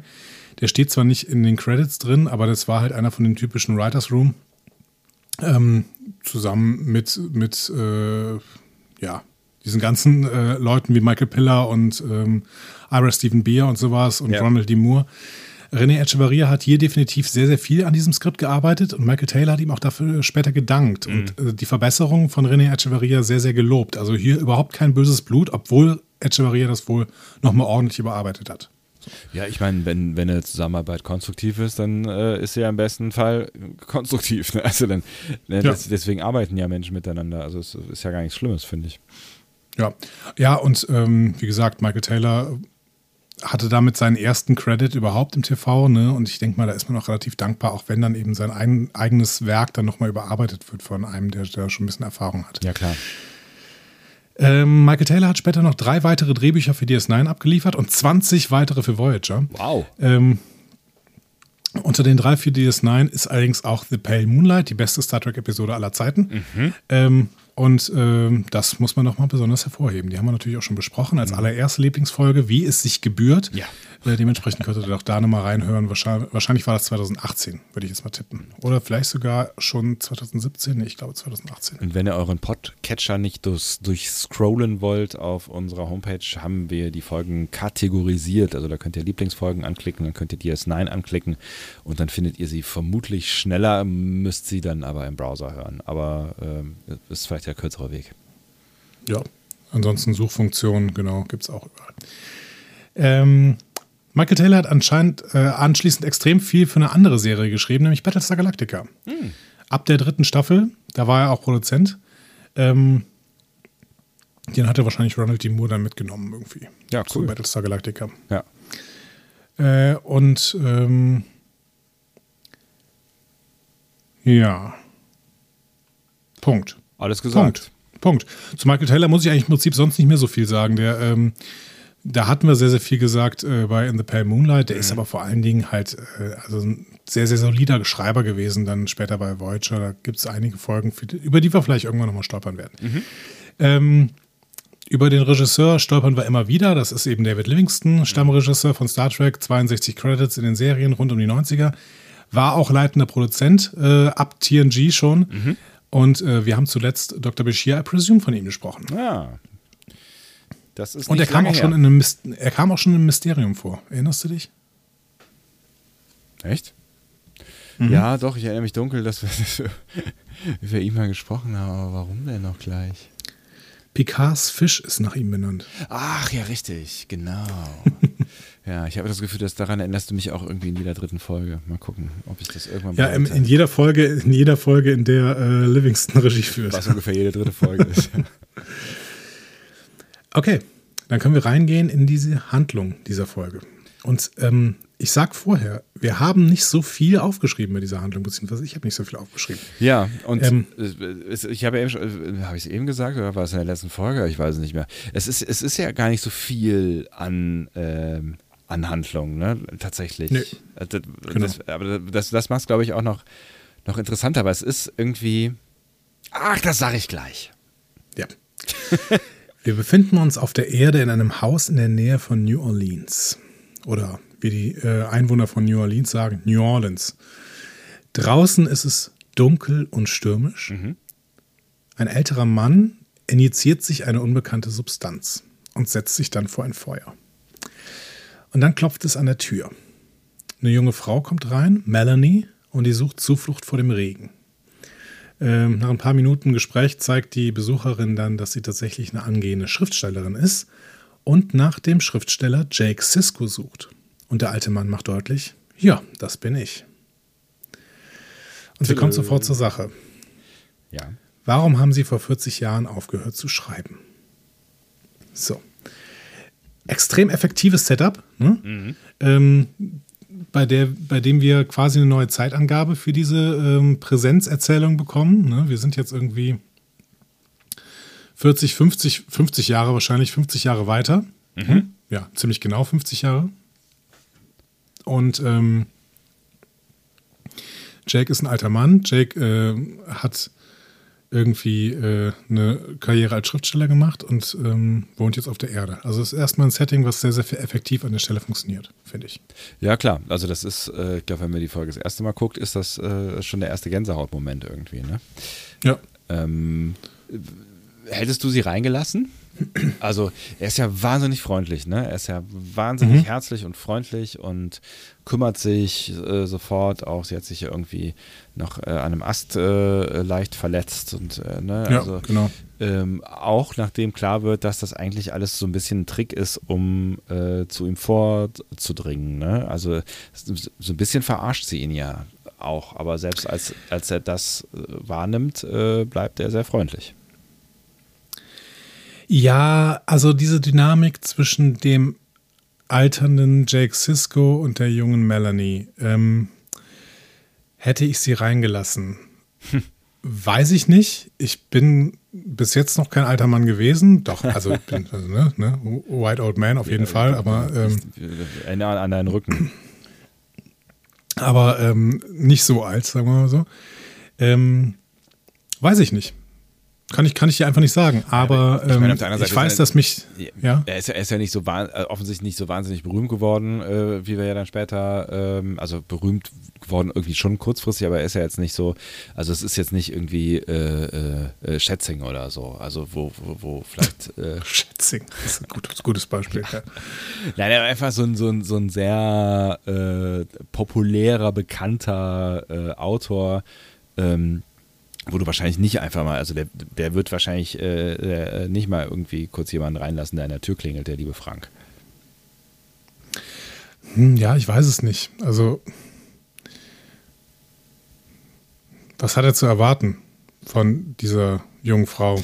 Ja, vermutlich nicht viel, genau. Also, also ne, was hat nichts, nicht viel Negatives, außer dass sie, dass sie vielleicht äh, nerven könnte und dann schmeißen sie halt wieder raus, mein Gott. Sag mal kurz mal was zu diesen beiden SchauspielerInnen, weil das ist ein äh, ganz interessanter Punkt. Tony Todd ähm, spielt hier den älteren Jake Sisko. Sie hatten tatsächlich erst überlegt, Cyril Lofton tatsächlich so zu schminken, dass er 70 Jahre alt sein könnte. Ich habe auch drüber Ähm, nachgedacht, ob man das machen kann und ähm, äh, bei, bei Nox sehen wir es ja, ne? aber Mhm. ähm, ich, Ja, aber der ist nicht so alt. Ne? ja, aber den sehen, äh, genau, der ist nicht so alt, aber den sehen wir ja zumindest als, keine Ahnung, 40-Jährige, kurz vor 40-Jährigen. Ne? Ähm, Genau. Sie haben sich hier aber entschieden, Tony Todd zu nehmen, ähm, um der quasi selber 40 ist und ihn dann in diesen Anfangsszenen zumindest noch mal älter zu schminken und später auch noch mal. Ja. Ähm, finde ich eine interessante äh, Entscheidung. Tony Todd selber finde ich einen sehr, sehr überragenden äh, Darsteller. Der hat äh, Worfs Bruder schon gespielt. In Sins of a Father und in ähm, Redemption 1 und 2 und äh, auch in DS9 schon mal. Ne? Ähm, also ich glaube sogar in der letzten Folge hier Wege des Kriegers, weiß ich nicht genau. Auf jeden Fall ähm, hat Tony Todd ähm, Worfs Bruder schon äh, viermal gespielt vorher in Star Trek. Und äh, wird später noch in Rogen spielen in Voyager. Ne? Ähm, Finde den auch wirklich als Darsteller richtig gut. Ähm, ich weiß trotzdem nicht, ob ich dann nicht noch einen Darsteller genommen hätte für einen wirklich sehr, sehr alten Jake Sisko. Ja, ich, hab, ich, ne, also ich meine, das ist jetzt auch so ein bisschen das HD-Problem. Ähm, ich meine, Ja. die, haben, die haben ja nix, nicht, nicht wirklich was gemacht an der, äh, an der Serie. Ne? Ich glaube, wenn man die remastern würde, wäre es wahrscheinlich noch sch schlimmer in Anführungszeichen. Aber selbst jetzt irgendwie habe ich das Gefühl, dass es wahrscheinlich mit den hochauflösenden Fernsehern das alte Material zu gucken noch mal ein bisschen deutlicher ist, als es wahrscheinlich früher in dem verwaschenen SD äh, Wischiwaschi-Fernsehern war. Man sieht einfach die Maske. Ne? Ja, genau. Man sieht es deutlich und ich finde auch, dass die Kontraste, die sie in der Maske da gewählt haben, nicht so unbedingt realistisch aussehen. Ähm, gut, aber ich finde trotzdem, dass Tony Todd eine sehr, sehr starke Ruhe in seinem Spiel hat. Es ist eine ganz interessante Geschichte um Tony Todd. Der hat später erzählt, dass ähm, er beim Film der Episode um seine Tante trauerte. Die hatte ihn als Kind großgezogen und war erst drei Monate vorher gestorben. Und er war quasi ähm, in einer Hülle gefangen, hat er es später beschrieben. Und dieses Drehbuch, als es dann angekommen ist, hat ihn aus seiner Hülle rausgeholt. Er sagt wort, wort, wortwörtlich gesagt, es ist, als würde äh, sie mir zuflü zuflüstern, mach dich wieder an die Arbeit. Dies zu tun war so nah am Himmel, wie ich es mir vorstellen kann. Also er war wahrscheinlich auch wirklich in the mood, um irgendwie ähm, jemanden zu spielen, der gebrochen ist, der, der traurig ist einfach. Ne? Weil ich, ja. gerade wenn jemand ähm, stirbt, mit dem man eben so ein nahes Verhältnis hatte, ne? wenn ähm, sie ihn als Kind großgezogen hat, dann kann man vielleicht denken, dass es fast so ein mütterliches Verhältnis ist. Und dann drei Monate später, dann trauert man halt wirklich auch noch jeden Tag. Ja. Kann ich mir sehr, sehr, gut vorstellen. Kann ich mir auch gut Stelle. vorstellen, ja, auf jeden Fall. Und ähm, das macht er, das macht er ja auch wirklich gut hier. Also diese, diese Ruhe, diese, ne, die Traurigkeit, äh, auch dann später, wenn wir ihn dann mehr in, also in Action-Szenen quasi sehen, ne, ähm, ja, das, also das, das kaufe ich ihm auch sofort ab und ich habe auch überhaupt gar kein Fremdelgefühl gehabt ähm, bei der Vorstellung, ähm, dass das jetzt halt Jake ist, äh, halt in älter, so, ne? Also es hat für mich Ja. von vornherein funktioniert. Die Darstellerin der Melanie ist Rachel Robinson und das ist eine berühmte Tochter. Das ist, finde ich, sehr interessant. Das ist nämlich die Tochter von Andrew Robinson und der hat Garak gespielt. Ich wollte gerade sagen, dann, äh, ja, das, das ist tatsächlich ganz interessant, ja. Ähm, Also, Ja. Ich, ich, das ist ganz lustig, weil Garak ist für mich so alterslos. Ne? Ich habe noch nie drüber nachgedacht. Ähm, wie, aber ja, klar, also irgendwie ist er ja schon ein, ein älterer Mann, so, ne? Aber irgendwie habe ich nie drüber nachgedacht, ob der wohl äh, im, äh, im kinderfähigen äh, Alter ist. Was will ich denn sagen? Also ob er schon erwachsene Kinder haben könnte. Aber klar, wahrscheinlich könnte er es, ja. ja, ich glaube, er ist jetzt Mitte 70. Das heißt, äh, zu diesem Zeitpunkt war er dann irgendwie 25 Jahre jünger. Ne? Ähm, das ist, dann war er auch irgendwie Mitte 40 oder sowas. Hm? Ja, und wenn er dann um die Zeit schon eine erwachsene Tochter irgendwann hatte, ne, mit, mit Passt schon. 40, Anfang 50, das passt auf jeden Fall, ist er früh Vater geworden, aber warum nicht, ja? Ja. Ja, früh. Ja, also Ende 20, passt schon. Ja. Ähm, ja, also die, vielleicht sprechen wir gleich nochmal ein bisschen über die Dynamik zwischen den beiden. Jake nimmt sich auf jeden Fall einen Moment Zeit und antwortet, dass er wegen eines Ereignisses, das ihm im Alter von 18 Jahren passiert ist, aufgehört hat zu schreiben. Er habe nämlich seinen Vater Benjamin Sisko verloren. Der nächste Gänsehautmoment. Der nächste Gänsehautmoment, mit dem wir dann auch ins Intro reingehen. Also, Und tut mir leid, ich muss ja. jetzt, glaube ich, doch mal kurz hier reparieren. Ähm, du kannst aber eine Zeit schon erzählen. Das geht nicht mehr. ist, ist, ist in Ordnung. Ähm, dass dramaturgisch äh, an der Stelle echt gut gemacht ist, weil du halt diese zwei, diese zwei Momente, diese kleinen, also Aha oder Schock oder Ach krass Momente hast, ne? Also dieses Ach so, ah, das ist Jake, ah, was ist, ah, was, was erfahren wir jetzt hier so? Und dann sagt Jake an der Stelle auch noch, äh, ich habe früh meinen Vater verloren und das ist natürlich der Halleluja. Das ist natürlich der wirkliche äh, Schockmoment am Ende, ne? dass, halt, dass du halt erfährst, dass ähm, geht's, geht's dir gut? dass du halt erfährst, dass, äh, dass Cisco stirbt, so, ne? Und das ist natürlich schon krass, weil man sich dann überlegen muss. Stirbt er wirklich irgendwann? Also kriegen wir das vielleicht noch mit? Also kriegen wir damit eine Geschichte erzählt, von wo wir dann hinterher wissen, okay, am Ende dieser, dieser, dieser äh, Serie wissen wir, wahrscheinlich stirbt er dann oder stirbt irgendwann kurz danach oder wie auch immer, aber wir wissen auf jeden Fall, dass der Charakter, mit dem wir, mit dem wir uns wahrscheinlich alle stark identifiziert haben beim Gucken dieser Serie, ähm, nicht alt wird. Und das ist schon ein krasser Moment. Jetzt habe ich sehr viel geredet über diesen, diesen doch sehr kurzen Einstieg, um dir die Gelegenheit zu geben, dein Leben zu reparieren. Hat das funktioniert? Ja, vielen Dank. Nee, das hat leider überhaupt nicht funktioniert, aber es ist, es ist, es ist auch egal. Es ist egal. Ich weiß, ich weiß auch überhaupt nicht mehr, was ich hier tun soll. äh, vielleicht, vielleicht wechsle ich einfach auf das andere Mikro. Äh, keine Ahnung. Alles ist möglich, du. Ich bin da völlig flexibel. Mach da, also wir sind da bei dir. Wir, also bevor ihr, ihr, ihr, seid, ihr seid live dabei, wie das Discovery Panel zusammenbricht. Moment mal.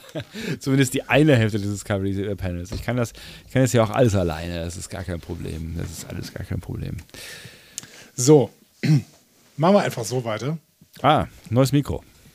Neues Mikro. Ja. Ich mache das mal wieder ein bisschen lauter. So, besser? Ja, ne? Also ich glaube, es ist Vorragend. Okay. Ja. Schön, dass du wieder da bist. Ja, danke. Ich gebe dir aber recht. Also es ist natürlich so ein bisschen das Gefühl, ähm, sehen wir vielleicht hier einen Blick in die Zukunft, einen Blick in eine mögliche Zukunft, einen Blick in eine wirkliche Zukunft, in der Benjamin Sisko stirbt. Ja. Ne? Und man muss ja erstmal davon ausgehen, ähm, dass, dass das, dass das äh, wahr ist, was da passiert. Ne? Also klar hast du, wenn du Star Trek kennst und ähm, schon ein paar Folgen gesehen hast, klar steht da immer irgendwie die, die Möglichkeit im Raum, dass da irgendwas passiert ist, was dann am Ende doch nicht wahr ist oder dass es ein Traum ist oder eine Vision oder halt eine mhm. dieser Reset-Folgen so. Ne? Ähm, aber erstmal machst du, machst du dir ja schon Gedanken darüber, ach krass, wie passt denn das jetzt alles zusammen? Ja. Ja, äh, es, wird, es wird anders kommen, als wir vielleicht vorher vermutet haben. So, so viel steht Aber wir gehen, wir gehen erstmal ein Stück weiter. Jake ist Melanie gegenüber sofort sehr, sehr offen. Mhm. Ne? Und er erzählt ihr, er sei seinem Vater sehr nahe gekommen, nachdem seine Mutter gestorben sei. Mhm. Ähm,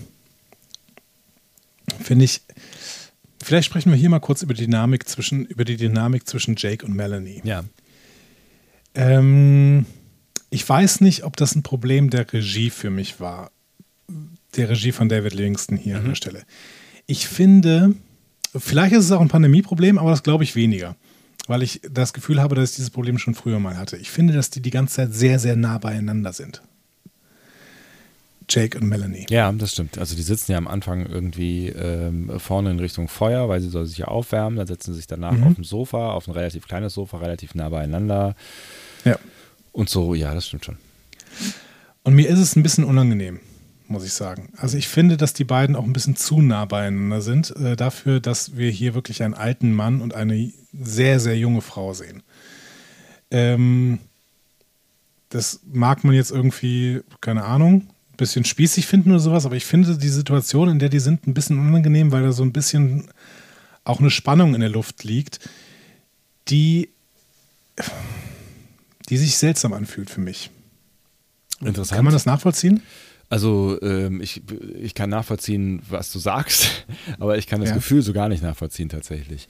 Ähm, ist mir nicht aufgefallen, also irgendeine Spannung oder Stimmung, die irgendwie nicht passt. Ich hatte eher so das Gefühl eines, eines väterlichen Jakes und ähm, also ich habe also das war tatsächlich für mich in keiner, keiner Situation äh, irgendwie unangenehm. Also auch die, also weil er die ganze Zeit so fürsorglich ist. Also ich finde, es hat, hatte, also für mich hat es keinen keinen Beigeschmack. ist für mich aufgegangen, Okay. tatsächlich. Ja, ich weiß nicht, woran das Problem lag. Er, er packt ihr mehrfach ins Gesicht, natürlich auch, um ihr irgendwie diese, diese Wunde da abzutrocknen oder dann irgendwie auch Haare aus dem Gesicht zu streifen oder sowas. Das hat mich, ich fand es irgendwie komisch. Es ist ein besonderer Tag für ihn, das sagt er ja dann auch relativ schnell irgendwann. Es Ja. ist ein besonderer Ja, ja. Tag und er sagt ja auch an einer Stelle, wärst du gestern gekommen, dann hätte ich ja wahrscheinlich nicht die Tür aufgemacht, aber er lässt sie jetzt rein in seine Wohnung, in sein Haus, in sein Mhm. Leben, in sein Herz und äh, teilt mit ihr was sehr äh, Intimes, was sehr Privates. Und ich glaube, das ist Ja. das Setting, in dem für mich zumindest auch ähm, diese Nähe okay war, weil diese Nähe wählt er. Also sie wählen beide, die, sie will die Nähe haben, weil sie ähm, was über ihn herausfinden will, weil sie ihm im wahrsten Sinne des Wortes näher kommen möchte, um zu verstehen, was da eigentlich los war. Und er wählt die Nähe, weil äh, er in dem Moment beschließt, dass sie diejenige ist, die, die ähm, seine Geschichte jetzt nochmal erfahren soll.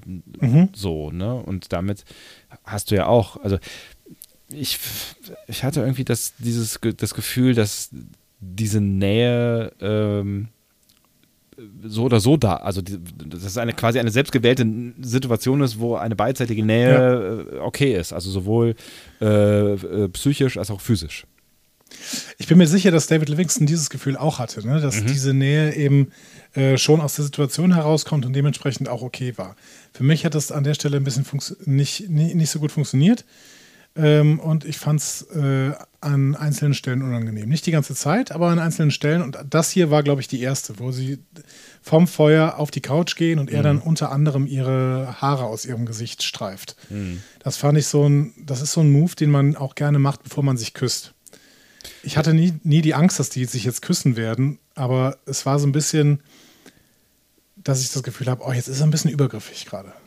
Auf der anderen Seite, du hast natürlich recht, sie ist zu ihm gekommen, um ihn kennenzulernen irgendwo. Ne? Und nicht auf diese Art und Weise kennenzulernen, aber das war jetzt auch nicht, äh, stand auch nicht im Raum irgendwie. Aber Ja, für, das für mich ein bisschen angefühlt. Und für mich ist der Altersunterschied, also wir wissen ja jetzt nicht genau, wie alt alle Beteiligten sind, ne, aber für mich ist der Altersunterschied ähm, da irgendwie unverdächtig. Also für mich ist das, sie ist, sie ist viel zu jung, er ist viel zu alt, das ist irgendwie so, weiß nicht, also das, für mich fühlte sich das eher nach, so, nach was Väterlichem oder Großväterlichem an. Das ist gut. Ja. Äh, sie reden dann über äh, Jakes erstes Buch, über Anselm. Äh, das ist ganz spannend, weil das äh, fängt Jake auch später an zu schreiben in der Folge The Muse, die Muse, ähm, unter dem Einfluss von Onaya, ähm, später in dieser Staffel. Ähm, das heißt, dieses Buch wird es auch wirklich in der normalen Realität geben. Was ganz interessant ist, ja. Ja. Und dann erzählt Jake davon, wie er seinen Vater verloren hat. Ähm, und damit beginnt im Prinzip äh, die Geschichte, die in kleinen Fragmenten erzählt ist. Und wir müssen uns nachher noch darüber unterhalten, welche Fragmente da an der Stelle gewählt worden sind und vor allen Dingen, welche weggelassen worden sind. Das finde ich nämlich eine relativ spannende Entscheidung grundsätzlich. Ähm, ja, die Geschichte, die er erzählt. Jake arbeitet zu dieser Zeit in einer besonders schwierigen Kurzgeschichte und hatte Probleme damit und hat sich da sehr, sehr stark rein vertieft. Und sein Vater hat ihn dann gebeten, auf die Defiant mitzukommen, um eine Inversion des Wurmlochs zu beobachten. Weil sich alle 50 Jahre dieses Wurmloch offenbar einer Subrauminversion unterzieht, selbstständig. Und während dieser äh, Umkehrung, heißt die Inversion, ähm, werden seltene Anomalien und zeitliche Schwankungen auftreten. Das ist ein ziemliches Spektakel und Benjamin äh, wollte natürlich nicht, dass Jake das verpasst. Und hatte auch so ein bisschen das Gefühl, er muss mal raus. Ne? Also das ist ja auch so. Ja. Er, offensichtlich hat sich äh, Jake ganz schön zurückgezogen äh, wegen seiner Geschichte und ähm, ja, Papa will mal irgendwie gucken, dass er mal. Er sagt ja zu ihm auch so, ne, du musst halt irgendwie auch mal was mit deinen Augen sehen, mal was erleben, sonst hast du ja nichts, worüber du schreiben kannst, so mehr oder weniger. Ja, als ich darüber nachgedacht habe, äh, ist mir nochmal aufgefallen, was hier eigentlich für eine unglaublich gute Vater-Sohn-Beziehung in äh, Jake und Benjamin Sisko erzählt wird. Ich finde, die funktioniert schon seit ähm, der ersten Folge DS9 ganz, ganz hervorragend und sie endet im Prinzip mit einer letzten Folge, wo Jake, ähm, ja, das wird hier auch schon mal angespielt, ähm, am Ende an einem Fenster steht und nach draußen guckt in Richtung Wurmloch Ähm, das ist äh, wirklich eine sehr, sehr gut erzählte äh, Vater-Sohn-Geschichte und wahrscheinlich die beste ähm, Eltern-Kind-Beziehung, die wir in Star Trek überhaupt jemals erzählt bekommen. Hm. Und es, ich glaube, es liegt halt ähm, auch ein Stück weit daran, also an dem, was Jake am Anfang selber gesagt hat, ne, dass äh, sie quasi so zusammengeschweißt werden, ähm, dadurch, dass sie alleine übrig geblieben sind, quasi, ne, dass ja. sie ein Zweierteam sind. Und klar äh, erleben wir auch Konflikte ist ja, ne, ist ja auch ja. irgendwie logisch, dass, dass es in. Ist ja auch gut so. Genau, ne? Und ist ja auch authentisch so, ne? Aber ähm, ja, ich, ich finde find auch, dass das eine sehr realistisch gezeichnete, gute äh, Beziehung ist und eine sehr wertschätzende und enge. Ne? Und das ist, das ist ja. wieder so ein Beispiel dafür. Ja, deswegen ist dieser, äh, dieser ähm, Pilot von DS9 auch so überragend, ne? weil da wirklich eine nachvollziehbare Geschichte erzählt wird. Ähm, einerseits zwischen Jake und beziehungsweise zwischen Benjamin Sisko und seiner gesamten Familie. Ja. Warum ist das alles so gekommen? Warum ist Benjamin Sisko so, wie er jetzt ist? Und andererseits auch äh, diese Geschichte mit dem Abgesandten dann eben ja schon da reingebracht wird. Ja. Äh, deswegen heißt diese Folge ja auch so, ähm, die ja auch das ganze Prinzip die, die gesamten sieben Staffeln lang prägen wird. Hm? Ja. ja. vor allem, ja, genau. Und mit einer großen Klammer wieder zumacht, so am Ende. Ne? Genau. So, Jake ist weiter nicht besonders interessiert an dem, was Benjamin da möchte und verschanzt sich äh, bei, in der Defiant dann in den Mannschaftsquartieren und versucht da mit dem Schreiben auf seinem Pad fortzufahren. Ähm, dann kommt Benjamin zu ihm und überredet ihn, zur Brücke zu kommen, um zuzusehen und erinnert ihn an alles, was er verpassen würde, wenn er nicht auch mal aufschaut. Mhm. Ein Satz, der später auch nochmal fallen wird. Mhm. Ne? Ja, die beiden schließen im Endeffekt einen Kompromiss. Äh, Benjamin ähm, verspricht anschließend das zu lesen, was Jake da geschrieben hat, und Jake kommt jetzt mit. So. Plötzlich wird die Defiant heftig erschüttert. Also sie sind immer noch in, der, in dieser Kabine, in der Jake da war. Mhm. Und das Wurmloch beginnt seine Inversion und löst eine Fehlfunktion auf dem Maschinendeck der Defiant aus. Benjamin läuft da sofort hin, um sich darum zu kümmern, gefolgt von Jake, obwohl der von seinem Vater eigentlich gebeten worden ist, zurückzubleiben. Mhm. Und als Jake ankommt, stellt er fest, dass die gesamte Ingenieursmannschaft bewusstlos ist und der Warpkern aufgrund von Energiefluss kurz vorm Bruch steht. Ups. Das Ganze wird die ganze Zeit aus der Perspektive von Jake äh, erzählt. Das ist, auf DS, das ist bei DS9 auch sehr, sehr unterschiedlich normalerweise. Ne? Also normalerweise folgen wir dann auch wirklich mal Cisco, wie er irgendwas macht, aber hier sehen wir Cisco erst wieder, als Jake dann auch in den Maschinenraum kommt. Ja. Das ist ganz spannend erzählt eigentlich. Mhm. Ja, mit Jakes Hilfe kann Benjamin dann mit Hilfe eines äh, Interphasenkompensators, whatever, verhindern, dass der Kern bricht. Ich habe mich auch gefragt, warum weiß Jake, was es ist, aber vielleicht ist das dann auch irgendwie im 24. Jahrhundert sowas wie ein Schraubenzieher oder so. Ja, vor allen Dingen, weil da so viele komische Werkzeuge rumliegen, in denen er dann ja auch so rumkramt in diesen äh, Werkzeugkoffern. Und das, dass er dann den das Phasenkompensator findet. Genau, und das Ding sieht nachher komplett anders aus als alles, was auf dem Boden liegt. Also ich hätte damit einen Blick erkannt, dass da kein was Interphasenkompensator bei ist. Ja. Gut. Ähm, wie gesagt, es funktioniert alles, Benjamin ist froh und dann gibt er das Gerät an Jake zurück und dann gibt es eine Energieentladung. Und die wirft Jake zu Boden und er wird Zeuge davon, dass sein Vater verschwindet und es sieht so aus, als würde er durch die Energie verdampft werden. Mhm. Krass, denkt man sich da so. Krass, ja. Und ähm, da muss man natürlich versuchen, sich hineinzuversetzen in diesen Jungen, der gerade im Prinzip durch seine Anwesenheit getriggert hat, zumindest fühlt er das so, getriggert hat, dass sein Vater gerade verdampft worden ist. Wenn er ein bisschen drüber nachdenken würde, hätte er wahrscheinlich gemerkt, dass er auch geholfen hat, überhaupt, dass dieser Interphasenkompensator überhaupt in die Hände von Benjamin kommt. Das heißt, er hat im Prinzip überhaupt irgendwas gerettet, aber gut. Aber glaubst, so wir gerade nicht. Glaubst du, glaubst du, er macht sich ähm, tatsächlich Vorwürfe, dass er beteiligt ist an diesem, diesem Unfall, also dass er beteiligt ist am Tod seines Vaters? Weil, ja, ja das habe ich. Sagt er doch auch später. Ja? Ich meine schon. Hm? Okay. Das habe ich gar nicht so wahrgenommen. Also er macht sich ja viele Vorwürfe, für, ne, aber das habe ich tatsächlich gar nicht so wahrgenommen. Ich meine, ich habe es äh, so vernommen später. Ja, das nächste, was wir sehen, ist dann tatsächlich schon die Gedenkfeier für Jake Sis, äh, für, nein, für Benjamin Sisko auf dem Promenadendeck in DS9. Viele Menschen sprechen da über Cisco, Jake aber nicht. Er sagt, er konnte es nicht. Also er kommentiert das natürlich alles die ganze Zeit für Melanie. Ne? Er erzählt die ganze Zeit aus dem Off heraus, was da gerade passiert. Er konnte es nicht und äh, deswegen ist er auch nicht nach vorne getreten, um dann noch irgendwas zu sagen. Ja. Sehr, sehr traurige Szene tatsächlich. Ja. Ne? Gerade auch, wenn man äh, sich Dex mal anguckt, die ähm, sehr, sehr mitgenommen an dieser Stelle wirkt. Mhm. Ja. Ja, auf jeden Fall. Also das ist, das ist schon die erste feuchte Augenszene und äh, davon gibt es ja doch so zwei, drei in dieser, dieser Episode. Ne? Und wenn man sich vorstellt, und das ist ja, ne, also man, man bekommt ja quasi, also wir wissen ja immer noch nicht, was passiert ist, so, ne, äh, so richtig, Ja. ne? Und ähm, na, wenn man sieht, äh, wie, wie dann alle um diese, diese wichtige Figur auf der Station trauern, ist das einfach traurig, klar. Ja, definitiv. Wir sehen dann aber auch, dass äh, sich nach der Beerdigung beziehungsweise äh, nach der Gedenkfeier alle versuchen, irgendwie um Jake zu kümmern. Ne? Vor allem Dex.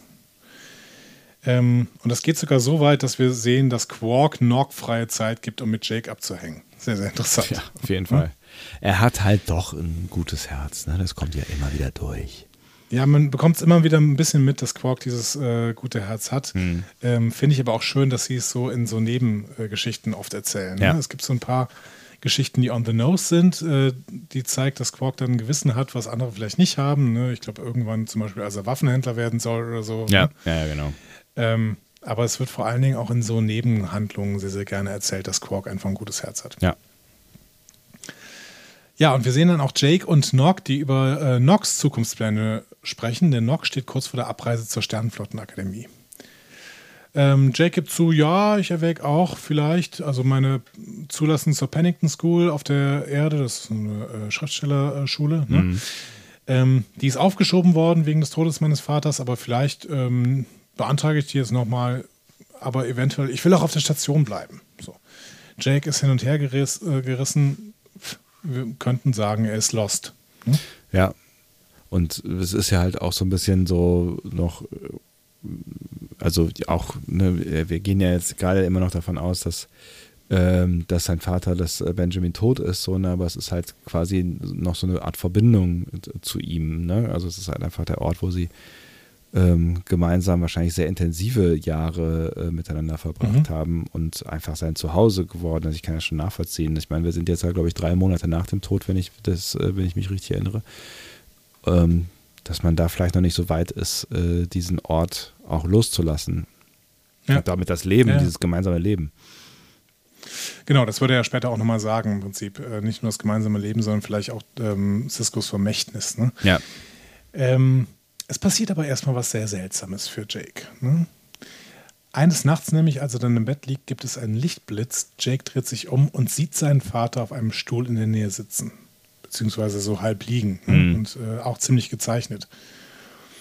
Ja, aber eine, einige Sekunden später verschwindet er wieder. Seltsames Erlebnis für Jake. Und er fühlt sich dann auch doof dabei, aber er bittet Dex einmal sein Zimmer zu scannen. Ne? Er sagt dann ja auch, ja, ich habe mich so ein bisschen gefühlt wie äh, der kleine Junge, der äh, Mama und Papa sagen muss, dass sie mal nach Monstern unterm Bett gucken. Ja. Ja, klar. Ja. Ja, der Scan ergibt aber nichts und äh, dann speichert Jake es einfach als Traum oder vielleicht auch für sich selbst persönlich als Trauma ab. Ne? Ja. Irgendwie eine, ein, eine Halluzination oder sowas. Währenddessen, erzählt uns der alte Jake Sisko, passiert in der Politik so einiges. Die Klingonen werden immer aggressiver. Die Bajoraner sind durch den Tod ihres Abgesandten, das war ja Jake, das war ja Benjamin Sisko auch, Ja. ne? ähm, sehr verunsichert. Deswegen schließen die einen Verteidigungspakt tatsächlich mit den Cardassianern. Und die Folge ist natürlich Spannung zwischen Cardassia und Kronos und DS9 mittendrin. Ja, weil die Klingonen waren sowieso knapp vorm Krieg mit äh, dem Dominion beziehungsweise mit Cardassia. Äh, das hatten wir in der letzten Folge gesehen. Ähm, das heißt, wir sind da mitten auf gerade eine, einem Melting Pot äh, DS9 und es ist ein Problem. Deswegen verlassen jetzt die meisten Zivilisten die Station. Finde ich ziemlich spannend irgendwie, ne? Die Vorstellung, was passiert, wenn ein ähm, Charakter, eine wichtige Person, die ähm, gewisse Eigenschaften äh, für verschiedene Parteien mitbringt, fehlt, was dann äh, passiert, fand ich einen ganz spannenden Moment irgendwie in der Folge. Ja. Es ist auch für unsere Politik, finde ich, ein interessantes Gedankenexperiment. Ne? Was würde passieren, wenn eine Person nicht mehr da ist, die vielleicht gerade irgendwie zur Stabilisierung von bestimmten Sachen beiträgt? Oder zur Destabilisierung. Was wäre passiert, wenn, weiß nicht, Donald Trump äh, nach drei Monaten im Weißen Haus gesagt hätte, das ist mir doch alles zu anstrengend, mach den Scheiß Ja. doch alleine. Und man muss hier sagen, äh, in The Pale Moonlight, ne, da äh, sagt dieser äh, romulanische Senator Vrenek, ähm, Cisco wäre der Mann, der den Krieg mit dem Dominion begonnen hat. Mhm. Ne? Und hier sehen wir jetzt eine alternative Zukunft ohne Cisco, in der es keinen Dominion-Krieg gibt. Ja. Ja, Wenn wir das jetzt Ursache und Wirkung rückwärts verfolgen, ne, dann sehen wir, dass Cisco tatsächlich für den Krieg verantwortlich war. was auch eine krasse Sache ist, ja, voll. Und das, das kann man, können wir uns gleich mal merken, ähm, äh, wenn wir darüber diskutieren, äh, äh, über das, was Jake dann nachher tun wird. Ja, ja, genau. Ja, also da, ja, da müssen wir vierdimensional diskutieren. Ich bin sehr, sehr gespannt. dann äh, gehen wir wieder einen Schritt nach vorne. Ne? Nock ist mittlerweile gegangen, um die Sternflottenakademie zu besuchen. Jake fühlt sich verzweifelter als je zuvor. Kira und Worf, der jetzt anscheinend die Station leitet, wenn ich mal seine, seine Uniform richtig gedeutet habe. Ach, echt? Das ist mir gar nicht aufgefallen, okay. Ja, vielleicht habe ich es auch falsch gedeutet. Ich habe es auch nirgendwo sonst gefunden, aber er hat eine rote Kommandouniform an und es Ja. sieht für mich irgendwie so ein bisschen so aus. Wäre ja vielleicht auch Ähm. gar kein so schlechter Move, ne? In einer Situation, wo, wo es Spannungen mit den Klingonen gibt, da jemanden quasi einen Fachmann für die Klingonen äh, hinzustellen. Ja, zudem wird er wahrscheinlich der ranghöchste Offizier gewesen sein, als äh, Cisco weg war, Hm. der Sternenflotte, oder? Stimmt, könnte sein. Ja, wer ist denn sonst noch da? Ja, Dex vielleicht, aber die ist bestimmt nicht ranghöher als Worf, oder? Ja. Ja, vor allen Dingen ist sie, äh, äh, die trägt doch blau, die ist doch nicht im Kommando unterwegs, oder? Ja gut, das heißt aber ja erstmal nichts. Ja, das Ne? stimmt. Also Ja. Worf, Worf trägt auch meistens gelb für Sicherheit Ja, oder so. Ne? ja das stimmt schon. Naja. Kira und Worf versuchen auf jeden Fall Jake zu überreden, zu gehen und sagen ihm, es sei das sicherste. Aber er lehnt wieder ab. Und später äh, steht er dann im oberen Pylon-Sichtfenster. Äh, da tritt Kira an Jake heran und sie sagt ihm: Hör mal, ich weiß, dass dein äh, Großvater dich gebeten hat, mit ihm auf der Erde zu leben. Und ich hätte dich auch lieber da, als hier auf der Station am Rand eines Krieges. Sehr fürsorglich, aber äh, Sehr fürsorglich Ja. und total eine spannende Einstellung. ja. Denn ähm, das ist tatsächlich die Einstellung, die wir als allerletzte Einstellung der Serie sehen in der Episode What You Leave Behind. ähm, da, es, es gibt einen Mini-Unterschied. Ne? Der Unterschied ist, dass die Einstellung in der letzten Folge von außerhalb der Station stammt und diese hier stammt von innen. Aber die Kameraposition, ähm, die, die Positionierung der beiden Schauspieler ähm, Sehr nah in der beieinander, Aufnahme ne? sehr, sehr nah. Das ist äh, krass. Weil damit können wir nicht anders als denken, dass diese Folge hier äh, die letzte Folge sehr, sehr stark beeinflusst hat. Hm? Ja. Zumindest in dieser Einstellung. Ja. Und dann ist es so ein bisschen eine Art von Zwischenfazit. Ne? Also wir kommen am Anfang an und äh, in der ersten Folge steht Jake, glaube ich, auch schon mal oben auf dem Pylon. Da, noch, da ist er noch lost, da ist es auch eine andere Einstellung und sowas. Aber ähm, jetzt gerade guckt er auf seine Heimat, die ihm Schmerzen bereitet ähm, und steht da am Fenster und guckt raus. Und in der letzten Folge ist es dann wieder genauso. Ne?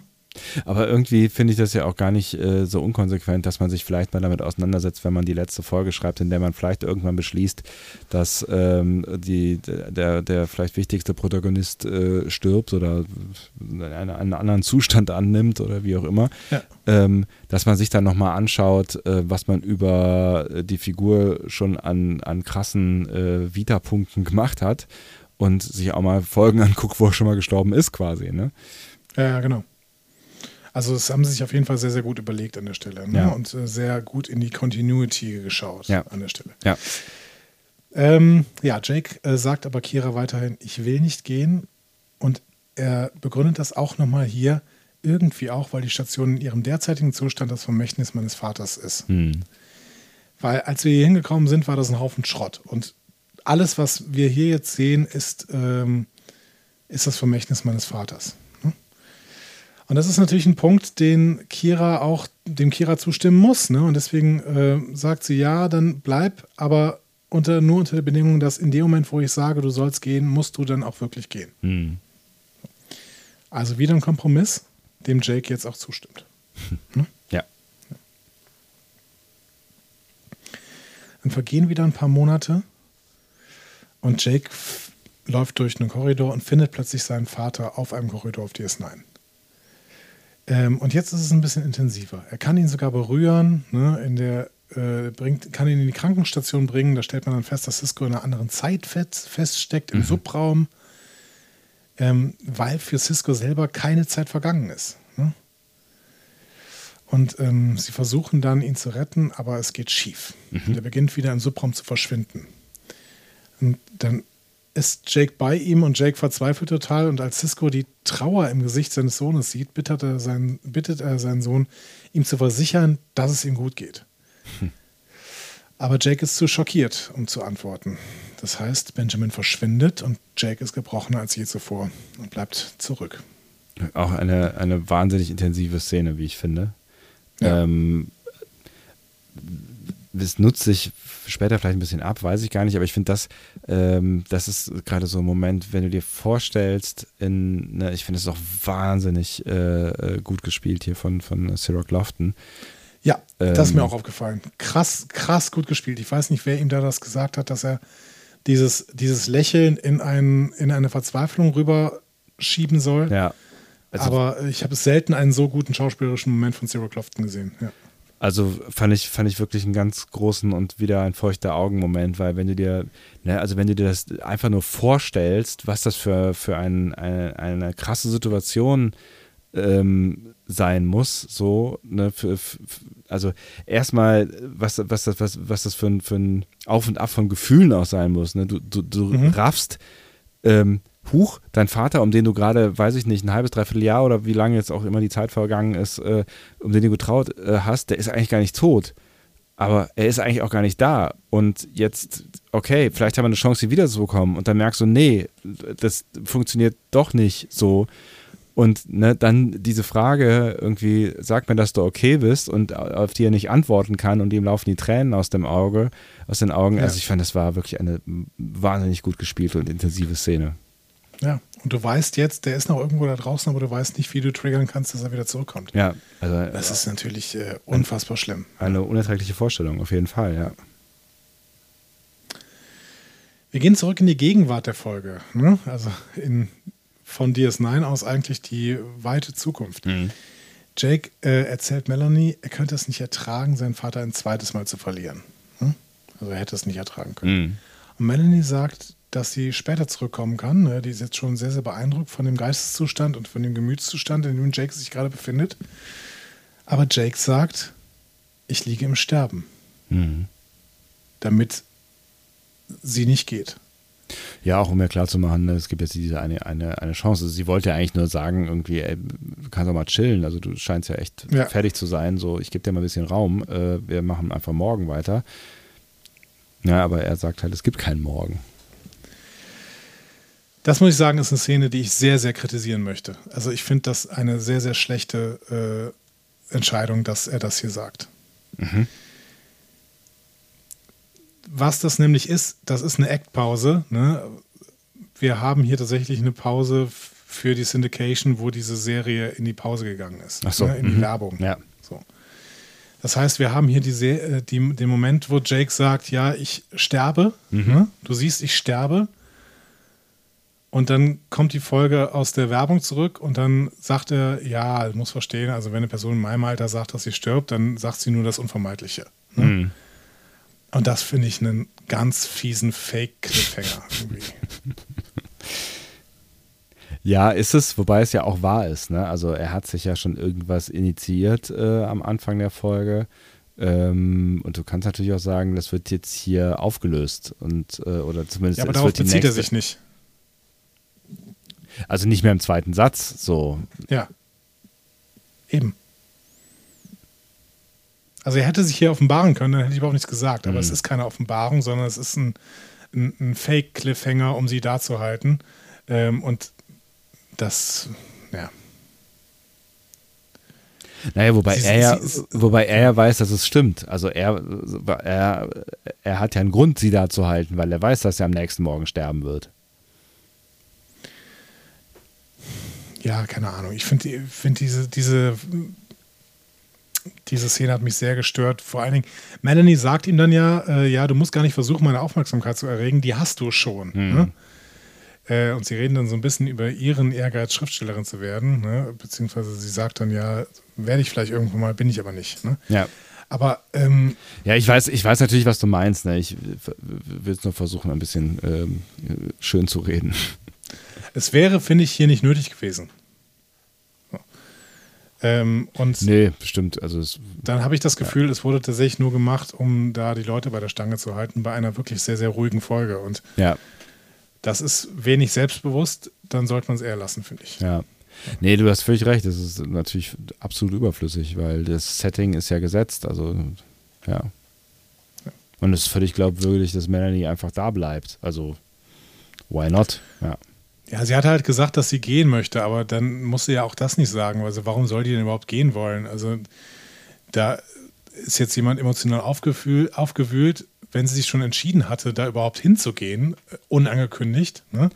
Warum soll sie in dem Moment gehen, wo er aufgewühlt ist, wenn er nicht sagt, sie soll gehen? Naja, wir- auf der anderen Seite wissen wir ja, dass, es- dass es schon spät war, als sie gekommen ist und äh, offensichtlich reden die ja auch sehr lang miteinander. Ähm, also die Geschichte äh, erzählt er ja offensichtlich in Echtzeit sehr, sehr, sehr viel langsamer. Ja. Weil es vergehen ja Stunden. Ähm, Und äh, vielleicht, vielleicht hat sie dann einfach irgendwie gedacht, so, come on, dann äh, gib dir jetzt mal eine Pause, du bist echt fertig, Junge, geh mal, geh mal ins Bett, geh mal pennen, so.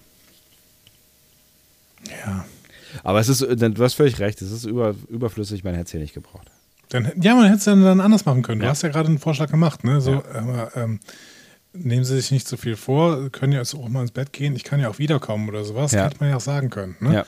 Dann sagt er, nee, ich, nee, ich brauche das jetzt und es ist kein Problem und dann bleib hier so. Punkt. Wäre Ja. kein Problem gewesen. Wäre aber kein schöner Cl- Fake-Cliffhanger Ja, gewesen. ja. Deswegen äh, glaube ich, dass sie es deswegen gewählt haben. Das finde ich schade. So. Ähm, Jack erzählt erstmal weiter. Dex und äh, O'Brien verbringen die nächsten Monate damit, einen Weg zu finden und Ben zurückzubekommen. Ähm, aber sie stoßen auf eine Sackgasse. Das Problem ist nämlich, dass sie diesen Unfall nicht nachvollziehen können, weil dieses Wurmloch nur alle 50 Jahre lang so eine weitere Inversion durchmachen wird. Ja. Ja. Ähm, das Fragt heißt, man sich natürlich einfach nicht weiter. Fragt man, also ich habe mich zumindest kurz gefragt, weil, weil die ja alles in Computersimulationen eigentlich berechnen können, kann man nicht anhand der Daten, die ja auf der Defiant eigentlich drauf sein müssen, äh, rekonstruieren, was da passiert ist und das nochmal ähm, Mhm. quasi simulieren, um herauszufinden, welcher Effekt äh, dafür gesorgt hat, dass er da verschwindet. Vielleicht ist es komplex, keine Ahnung, aber ich habe mich kurz gefragt, äh, bei der Technik, in der wir uns gerade, äh, oder der Technikwelt, in der wir uns aufhalten, ist das, müsste das nicht eigentlich gehen? So? Ja, das habe ich geschluckt auf jeden Fall. Ja, ja, ich auch. Ich habe, das war nur so ein kurzer, so ein kurzer Gedanke. Außerdem kommt ja relativ schnell dann auch der Satz, dass die eigentlich gar keine Zeit mehr haben, so um sich um den Kram zu kümmern. Genau. Es eskaliert nämlich die Situation mit den Klingonen und die Sternenflotte muss ihnen DS9 übergeben.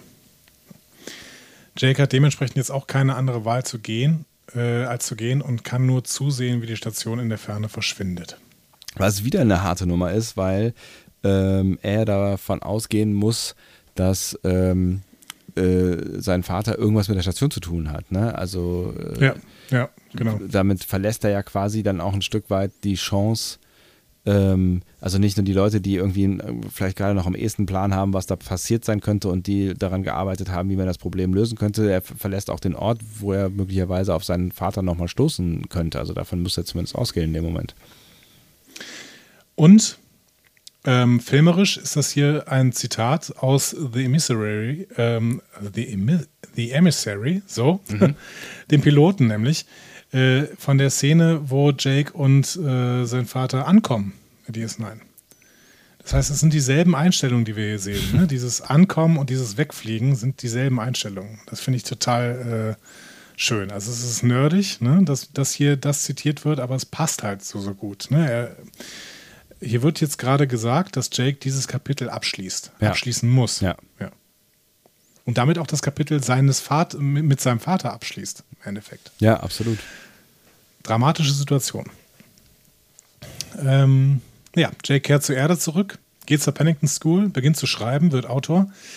Dann zieht er nach Louisiana, heiratet eine bajoranische Frau namens Corina und fängt wirklich ein, ein gemütliches und schönes Leben an. Ne? Ja. Die beiden wohnen zusammen in Louisiana, in dem Haus, das wir dann auch eben gesehen haben, in der Gegenwart. Ähm, alles ist gut, die treffen sich mit Nog, der ist mittlerweile Sternenflottencommander. Und Nog sagt, hey, die Klingonen fangen ähm, an, Schiffe der Sternenflotte durch das Wurmloch in den Gamma-Quadranten zu schicken. Die wollen nämlich sehen, wie das Dominion mit Schiffen umgehen würden, äh, die wieder in ihren Raum kommen. Und ähm, das ist doch, das ist doch toll. Da werde ich jetzt, werde ich jetzt auch mal hinfliegen können, quasi. Ne? Ja. Äh, hat er, glaube ich, auch der, zu dem Zeitpunkt schon gemacht. Genau. Und erzählt so ein bisschen, was da auf der äh, Station passiert ist. Und Jake fragt dann natürlich, äh, ne, wie, wie sieht die Station aus? Und äh, Nox sagt, sie ist, äh, hat bessere Zeiten gesehen, so, ne? Ähm, Ja. Genau.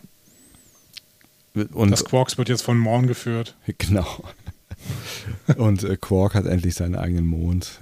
Finally, ja.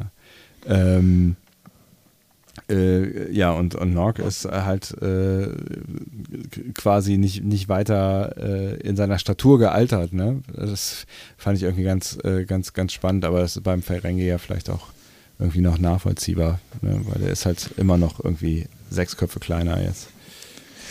Ja, er ist immer noch sehr, sehr klein. Ne? Also es ist halt auch Aaron Eisenberg, der wirklich sehr, sehr klein ist. Aber Ja. ähm, da muss man sagen, Quark und Rome sind da tatsächlich ein bisschen größer. Aber das fand ich jetzt auch nicht so schlimm. Nee. Also es ist, war halt Nog. Ich finde dieses, ähm, dieses Alterungs-Make-up immer ein bisschen schwieriger, Ja, weil ich dem nicht glauben kann. Aber gut. Ja, es sieht halt, ich, weiß, ne, mittlerweile ist da mehr möglich. Vielleicht macht man das ja auch mehr mit Computer und Filtern und so. Ja. Ich weiß es nicht, aber ähm, es ist wahrscheinlich auch immer eine Frage von Budget. Aber äh, bei DS9 oder bei TNG sind, sind die Leute, die auf alt geschminkt werden, sehen häufig nicht, nicht wirklich geil aus. Ja, die drei feiern dann ein bisschen, ne, weil Jake hat auch noch einen Preis gewonnen, den Beta-Preis für ähm, so, so ein prestigeträchtiger Schreibpreis für seine gesammelten Geschichten. Und Jake scheint wirklich auch glücklich und gelassen zu sein. Ein, eine schöne Episode. Ja. Wir sehen, dass er seinen Platz im Leben gefunden hat, er hat seine Frau gefunden und so weiter. Das ist äh, wirklich schön. Und dann ähm, eines Nachts.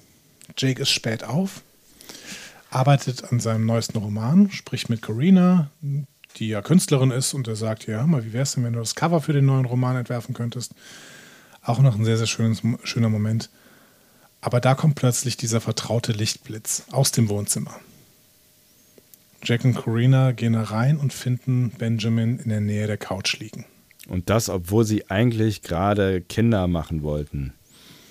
Genau, also es war auch in, diese, in dieser Hinsicht äh, sollte es eigentlich was anderes passieren, diese Nacht. Ja, offensichtlich hat äh, äh, Benjamin damit selbst äh, verursacht oder verhindert, dass er Enkelkinder bekommt, was, was er ja nachher äh, kritisiert.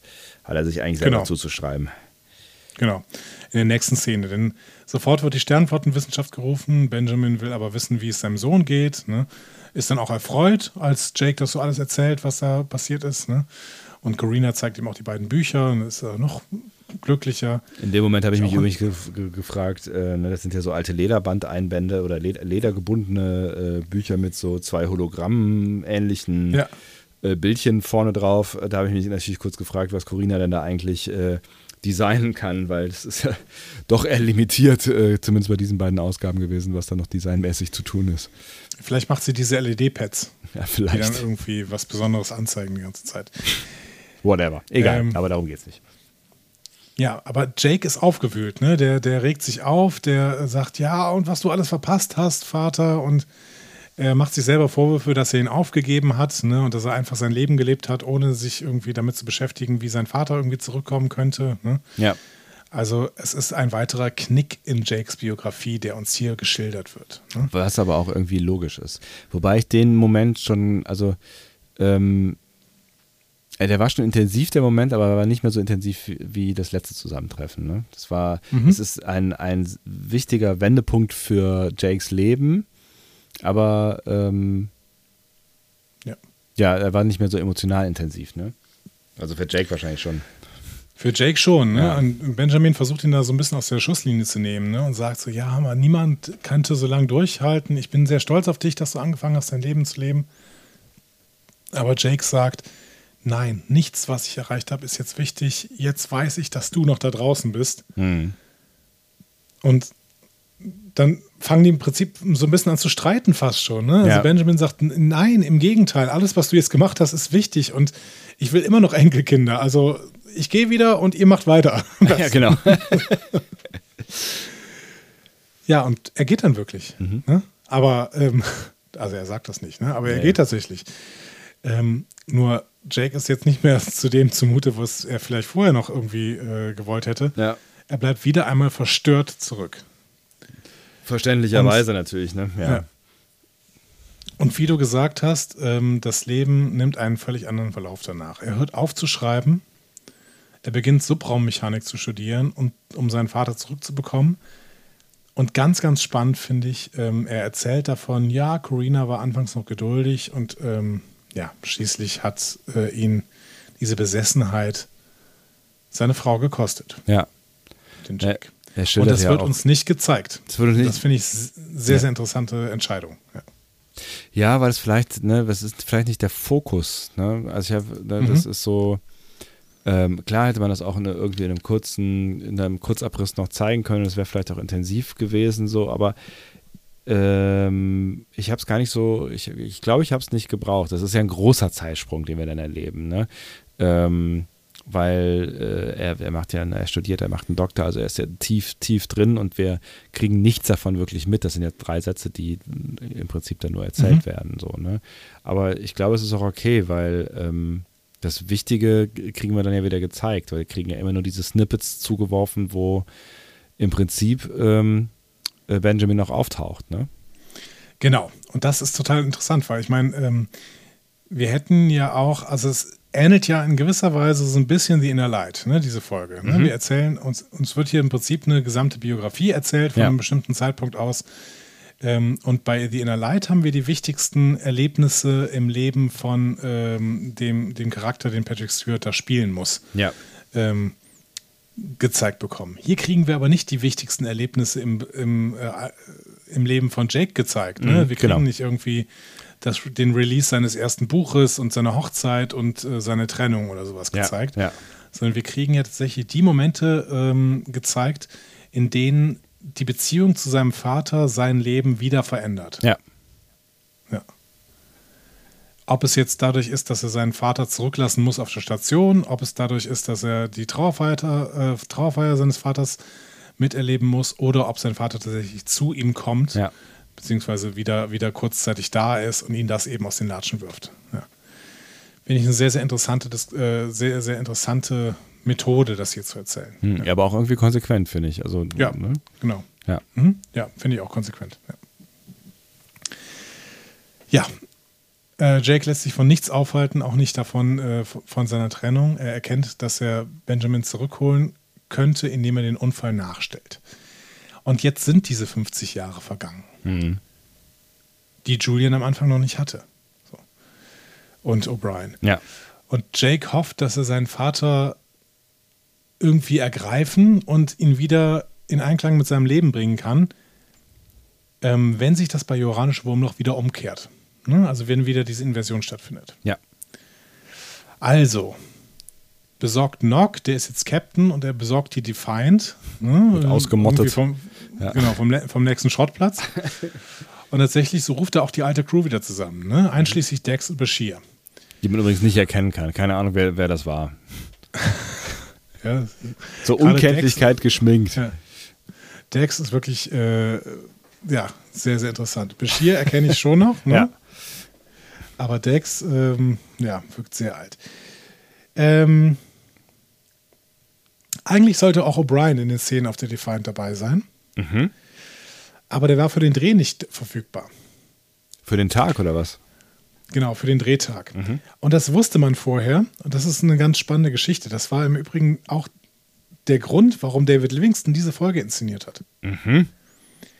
Weil Call Meany in der Drehzeit teilweise nicht verfügbar war, wurde diese Folge in der Produktionsreihenfolge mit einer anderen Folge getauscht. Wurde später produziert. Eigentlich sollte sie als zweite Episode produziert werden, weil sie auch als zweite in der Staffel stattfinden sollte. Ja. Nun wurde aber die dritte Episode, Hippocratic Oath, vorgezogen. Das war eine Bashir-Episode, für die man dringend O'Brien brauchte. Okay. mhm. Also es ist so irgendwie, äh, die finden äh, einen Jem'Hadar und ziehen den groß und so. Ne? Ja. Und muss ich überlegen, ob er dem hilft. So. Ähm, genau. Also sie haben jetzt erst Hippocratic Oath gemacht, weil da ähm, Colmini noch verfügbar war. Und haben dann erst diese hier gedreht, weil sie wussten, dass Colmini dann irgendwann nicht mehr verfügbar ist. Witzig. Der Regisseur blieb aber, weil sie hatten für die zweite Produktion ähm, äh, hatten sie äh, René Aubergenois Ja. ne, gebucht, der inszenieren sollte. Jetzt hat René Aubergenois also die Regie bei Hippocratic Oath übernommen und David Livingston hat hier die Regie übernommen, Ach, witzig. obwohl es eigentlich genau andersrum geplant war. Verrückt. Finde ich sehr, sehr interessant. Ja, wer weiß, ob es nicht was ganz anderes geworden wäre. Aber gut, Man weiß es nicht. man weiß es nicht. Ja, aber deswegen ist O'Brien auf jeden Fall nicht dabei hier. Ähm, interessant sind natürlich die Uniformen und die Com-Badges, die wir hier sehen. Die Uniform, die die null sitzen übrigens. Ich finde, die, die schlabbern nur so herum. Hast du eine, hast eine Erklärung? Hast du eine Idee, warum das so sein könnte? Ach so, nee, habe ich natürlich nicht drüber nachgedacht. Aber wenn du mich jetzt fragst, haben sie sie wahrscheinlich irgendwie ausgemottet aus irgendeinem anderen äh, äh, Film oder was auch immer. Wo äh, haben sie sie aus, aus, einem, aus einem alten Star Trek-Film geholt oder was? Ja, und aus welcher Folge wohl? Folge? Also aus einer Star Trek-Folge, nicht aus dem Film. Aus, äh, von, von Mhm, TNG. Aus der Folge. Oder was? Ja. Aus TNG haben Genau. sie die geholt. Mhm. Äh, dann vielleicht aus äh, äh, äh, Past, Present, Future. Present, Past, der? Gestern, heute Morgen. Heute, Morgen, gestern. Aus All Good Things, ja. Habe ich doch gesagt. Ja. Ähm, müssten wir noch gucken, wann, das habe ich gar nicht mehr nachgeguckt. Ähm, All Good Things, wann die produziert wurde. Okay, äh, kurz, kurz davor. Gestern, heute Morgen heißt sie auf Deutsch, ne? Da wolltest du gerade hin. Ja. Das war 94, genau. Und die hier war 95, ja, genau. Also, ähm, die hatten diese, diese äh, Uniform und Combadges, haben sie sich aus All Good Things genommen und wiederverwendet. Ist ja lustig und deswegen passen sie nicht. Weil Robert Blackman, der Kostümdesigner, gesagt hat, ja, der Zeitrahmen müsste ja ähnlich sein. Das müsste ja ungefähr dieselbe Zeit sein, die in äh, All Good Things auch gezeigt worden ist. Beides natürlich alternative Realitäten, deswegen ist es auch völlig egal, ob die wirkliche Realität sich später auf diese Uniformen bezieht. Aber natürlich kann man für zwei, und zwei unterschiedliche alternative Realitäten dieselben Uniformen benutzen. Ja, klar. Eine sehr, sehr interessante Entscheidung. Ja. Ja, auf jeden Fall. Und Aber, ähm, kostet natürlich äh, dann noch weniger Geld. Genau. Und dann trägt halt äh, Dex vielleicht äh, die von Beverly Crusher auf und dann passt die halt nicht so gut. Keine Ahnung. Ich finde vor allen Dingen bei Julian hat sie geschlabbert. Ja, keine Ahnung, was, was das für eine war, die er dann getragen hat. Ob der die von Beverly getragen hat. Maybe. ja, ähm, die ganze Nummer, die sie jetzt vorhaben, äh, funktioniert leider nicht so richtig. Ne? Denn anstatt Ben zurückzubringen, wird Jake in den Subraum gezogen, wo er dann seinem Vater begegnet. Ne? Und ähm, wir bekommen einen Eindruck, dass der Subraum, von dem hier gesprochen wird, tatsächlich der Raum ist, auch in dem die Wurmlochwesen wohnen. Ne? Denn wir sehen wieder das Weiß. Ne? Wir äh, haben wirklich das Gefühl, okay, das ist hier, das ist hier dieses, äh, ja, der, wie, wie nennt das, der himmlische Tempel, nennen die Bajoraner das oder so? Ja, also ja, ja. Die, Heimat der Propheten. Ja. Wobei äh, Benjamin da offensichtlich jetzt nicht die ganze Zeit drin rumhockt, weil er, äh, ne, also er springt ja immer nur hin und her. Ne? Also äh, irgendwie fragt ja Jake, Ja. w- was ist denn das hier? Und äh, Benjamin sagt irgendwie so, keine Ahnung. Also, also ne, die, es ist jetzt nicht so, als wäre der da die ganze Zeit drin gewesen. Wo sind wir hier? Er, er weiß es auch nicht. Ja. Und dann will Benjamin gerne herausfinden, wie es seinem Sohn jetzt geht. Mhm. Und ist natürlich von dem, was äh, Jake dann erzählt, entsetzt. Ne? Aber Jake ist auch gar nicht so richtig bei der Sache. Ne? Der, ist ja die, der versucht ja Nein. die ganze Zeit irgendwie äh, Kontakt zu Dex herzustellen und äh, irgendwie seinen Vater da rauszuholen. Er hatte gar keinen Bock auf Smalltalk. Ja, im Gegensatz zu Benjamin, der Bock auf nichts anderes hat, weil er ja vor allen Dingen Sachen erfahren will, was bisher passiert ist. Ne? Ja. Ähm, ja, Jake hat seine Frau verloren, äh, seine Karriere als Schriftsteller aufgegeben, um ihn zu retten. Und Benjamin fleht dann quasi Jake an. Fang wieder an zu schreiben. Fang an, dein Leben richtig zu leben. Hm, das Gib bitte nicht deine Zukunft für mich auf. Ne? Völlig nachvollziehbar. Also es ist ja quasi das, was, was, was vermutlich jeder Vater von seinem Kind will. ne? Es ist ja eine, eine total gruselige Vorstellung, äh, irgendwie äh, so, so äh, episodenhaft in das Leben deines Kindes äh, reinzusnippen und dann festzustellen, ähm, dein Kind gibt sein Leben für dich auf. So, das ist ja fürchterlich. Fürchterlich, ja, absolut.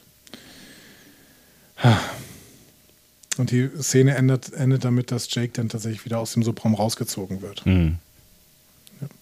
Allein. Allein. Hui. Damit gehen wir zurück in die Gegenwart. Mhm. Melanie fragt, warum hat er nicht wieder geschrieben? Hm? Sie Mhm. will jetzt endlich auf diesen Pudelskern kommen quasi. Und Jake verrät, ja, ich habe noch an Geschichten gearbeitet, aber ich hatte nicht mehr genug Zeit und jetzt habe ich auch nicht mehr genug Zeit übrig, Mhm. denn ich liege im Sterben. Und da durchblickt Melanie, was hier gerade eigentlich los ist. Ne? Sagt, ah so, dein Vater wird also bald ersch erscheinen. Der kommt also heute. Hm. Ne? Und sie verabschiedet sich von Jake. Bevor sie geht, muss sie Jake aber noch versprechen, das Leben zu genießen. Und, Gleicher äh, Satz. sobald's- Ja. Ja. Genau, gleicher Satz wie äh, Jake gegenüber Benjamin.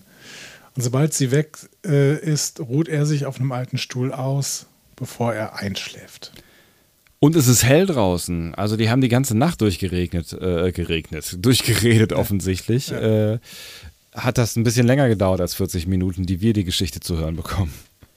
Ja, wer weiß, wann sie angekommen ist. Ne? Also es war ja schon Nacht, als sie angekommen ist. Vielleicht ja, ist aber auch in, Jake war noch auf, ne? Also er hat ja, war ja in Montur quasi und das Feuer brannte. naja, er wartet ja auch auf seinen Vater. Hm? Ja, aber wusste der nicht so ziemlich genau, wann er kommt? Ja, vielleicht auch nicht genau, ne? Es wäre aber vor allen Dingen aber auch noch creepier, wenn sie mitten in der Nacht irgendwie da aufschlägt, irgendwie um 3, 4 Uhr oder so. Stimmt allerdings. Hallo! Naja, Jake wacht am nächsten Morgen auf, öffnet die Augen und sein Vater sitzt in der Nähe und beobachtet ihn. Benjamin sagt Jake, wie glücklich er ist, dass er, dass Jake noch immer in diesem Haus lebt und vielleicht auch wieder schreiben kann.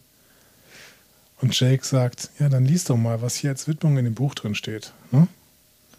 Zu meinem Vater oder für meinen Vater, der nach Hause kommt. Benjamin ist sehr gerührt, aber Jake erklärt weiter, der lässt sich jetzt nicht davon abbringen. Ja, er versteht es halt auch nicht, ne? Also er sagt ja auch dann Ja. irgendwie, es ist ja nett, aber äh, ver verstehe nicht, was willst du damit sagen? So.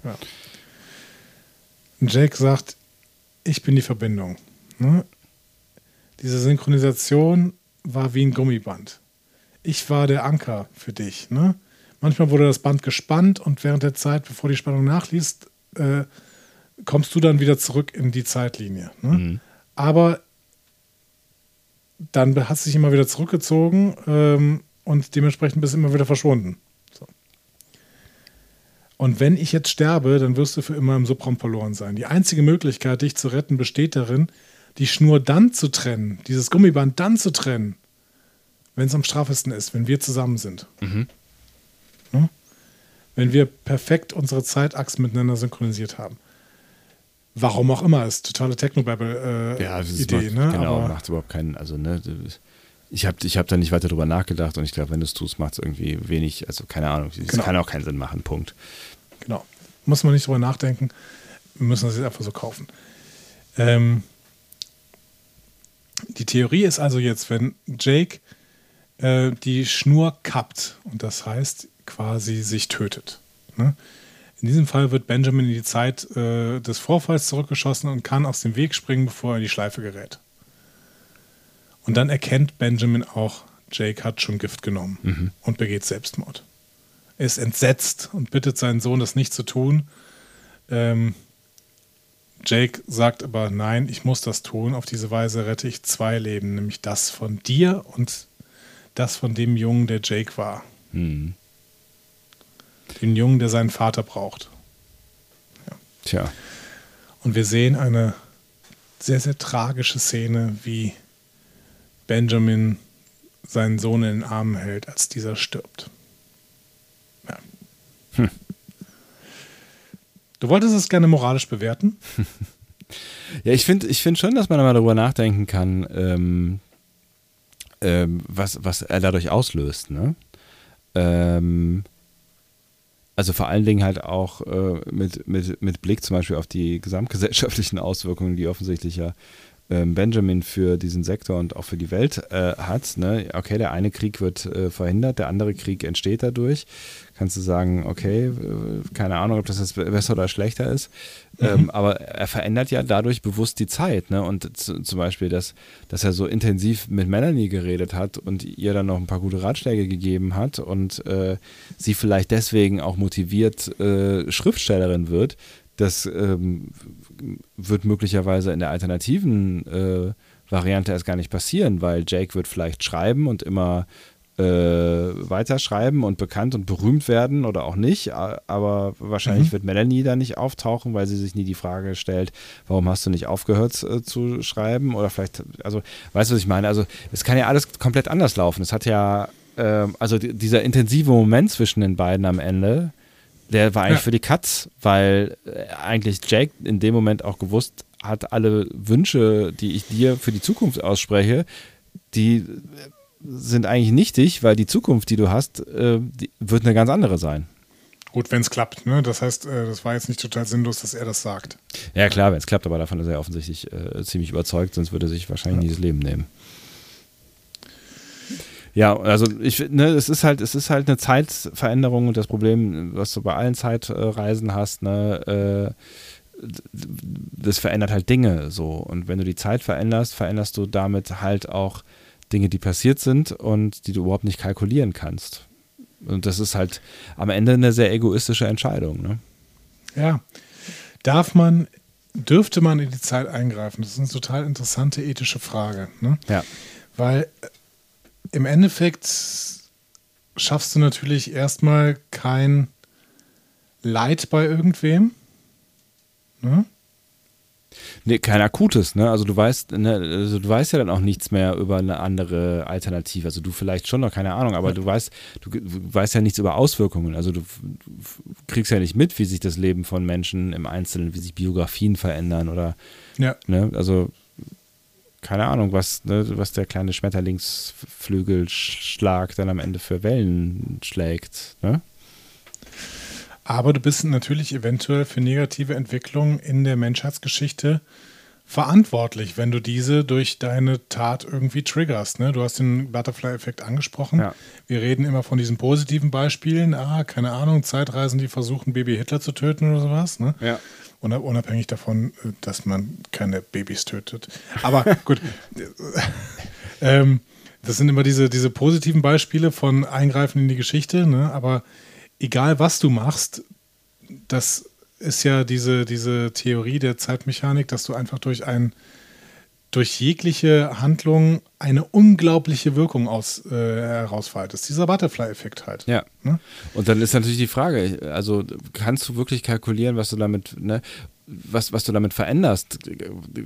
Kannst du ja nicht, ne? Und selbst wenn du es wissen würdest, so, also ich meine, wo hörst du denn dann auf? Also bei welchem Punkt sagst du, dass das ist mir mehr oder weniger, also wenn du weißt, dass ein Krieg ausbricht, äh, Ja. machst du, machst du dann, also sagst du dann, okay, dann ah, verliere ich lieber meinen Vater, als dass ein Krieg ausbricht? Oder also die Kannst du wahrscheinlich. es als Mensch überhaupt verantworten? Genau, die Wahrscheinlichkeit ist ja hoch dadurch, dass Jake, äh, dass Benjamin nicht stirbt, dass irgendwer anders stirbt. So, also Ja.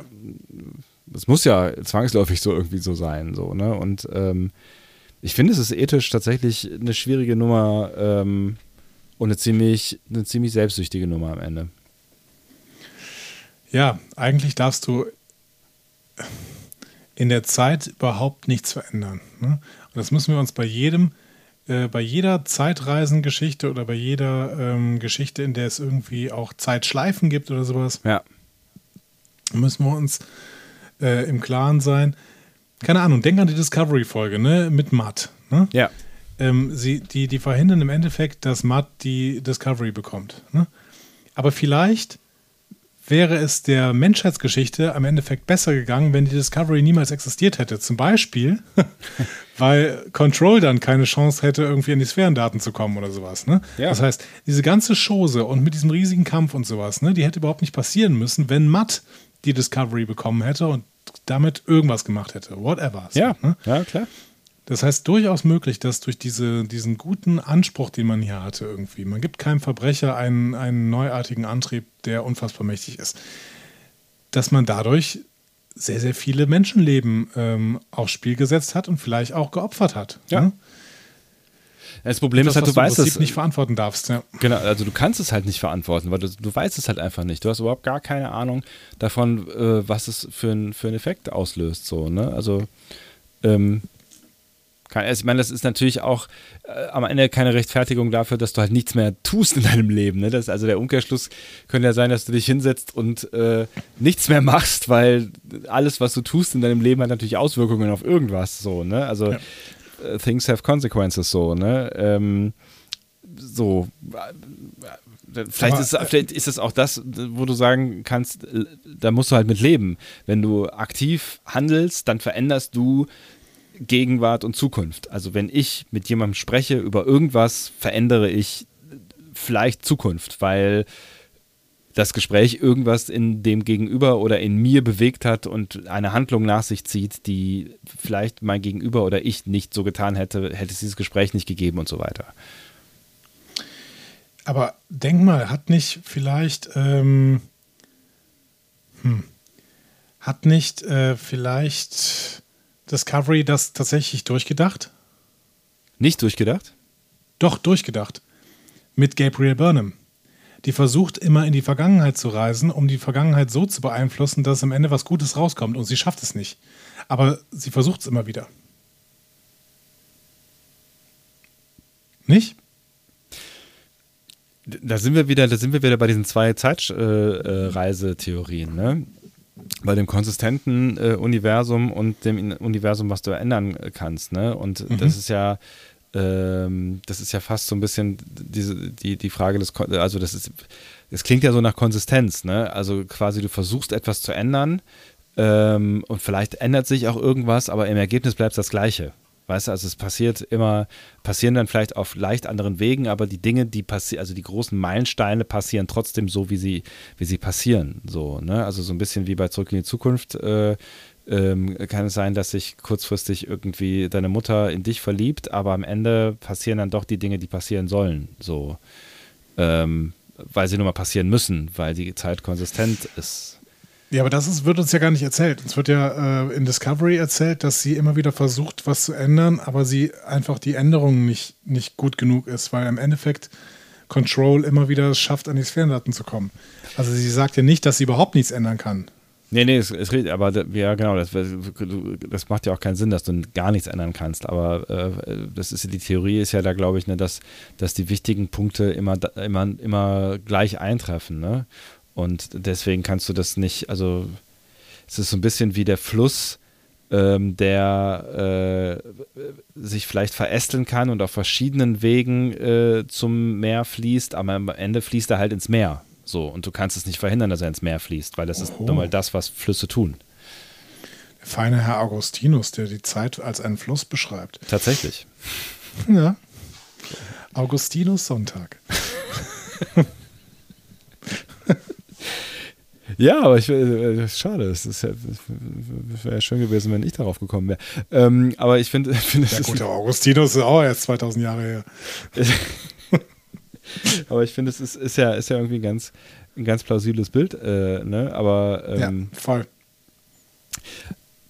Dann, dann sind natürlich alle, alle Serienfolgen auch in der in, in TNG Bullshit, äh, wo Leute versuchen in der Zeit was zu verändern und dass sich dann auch was verändert.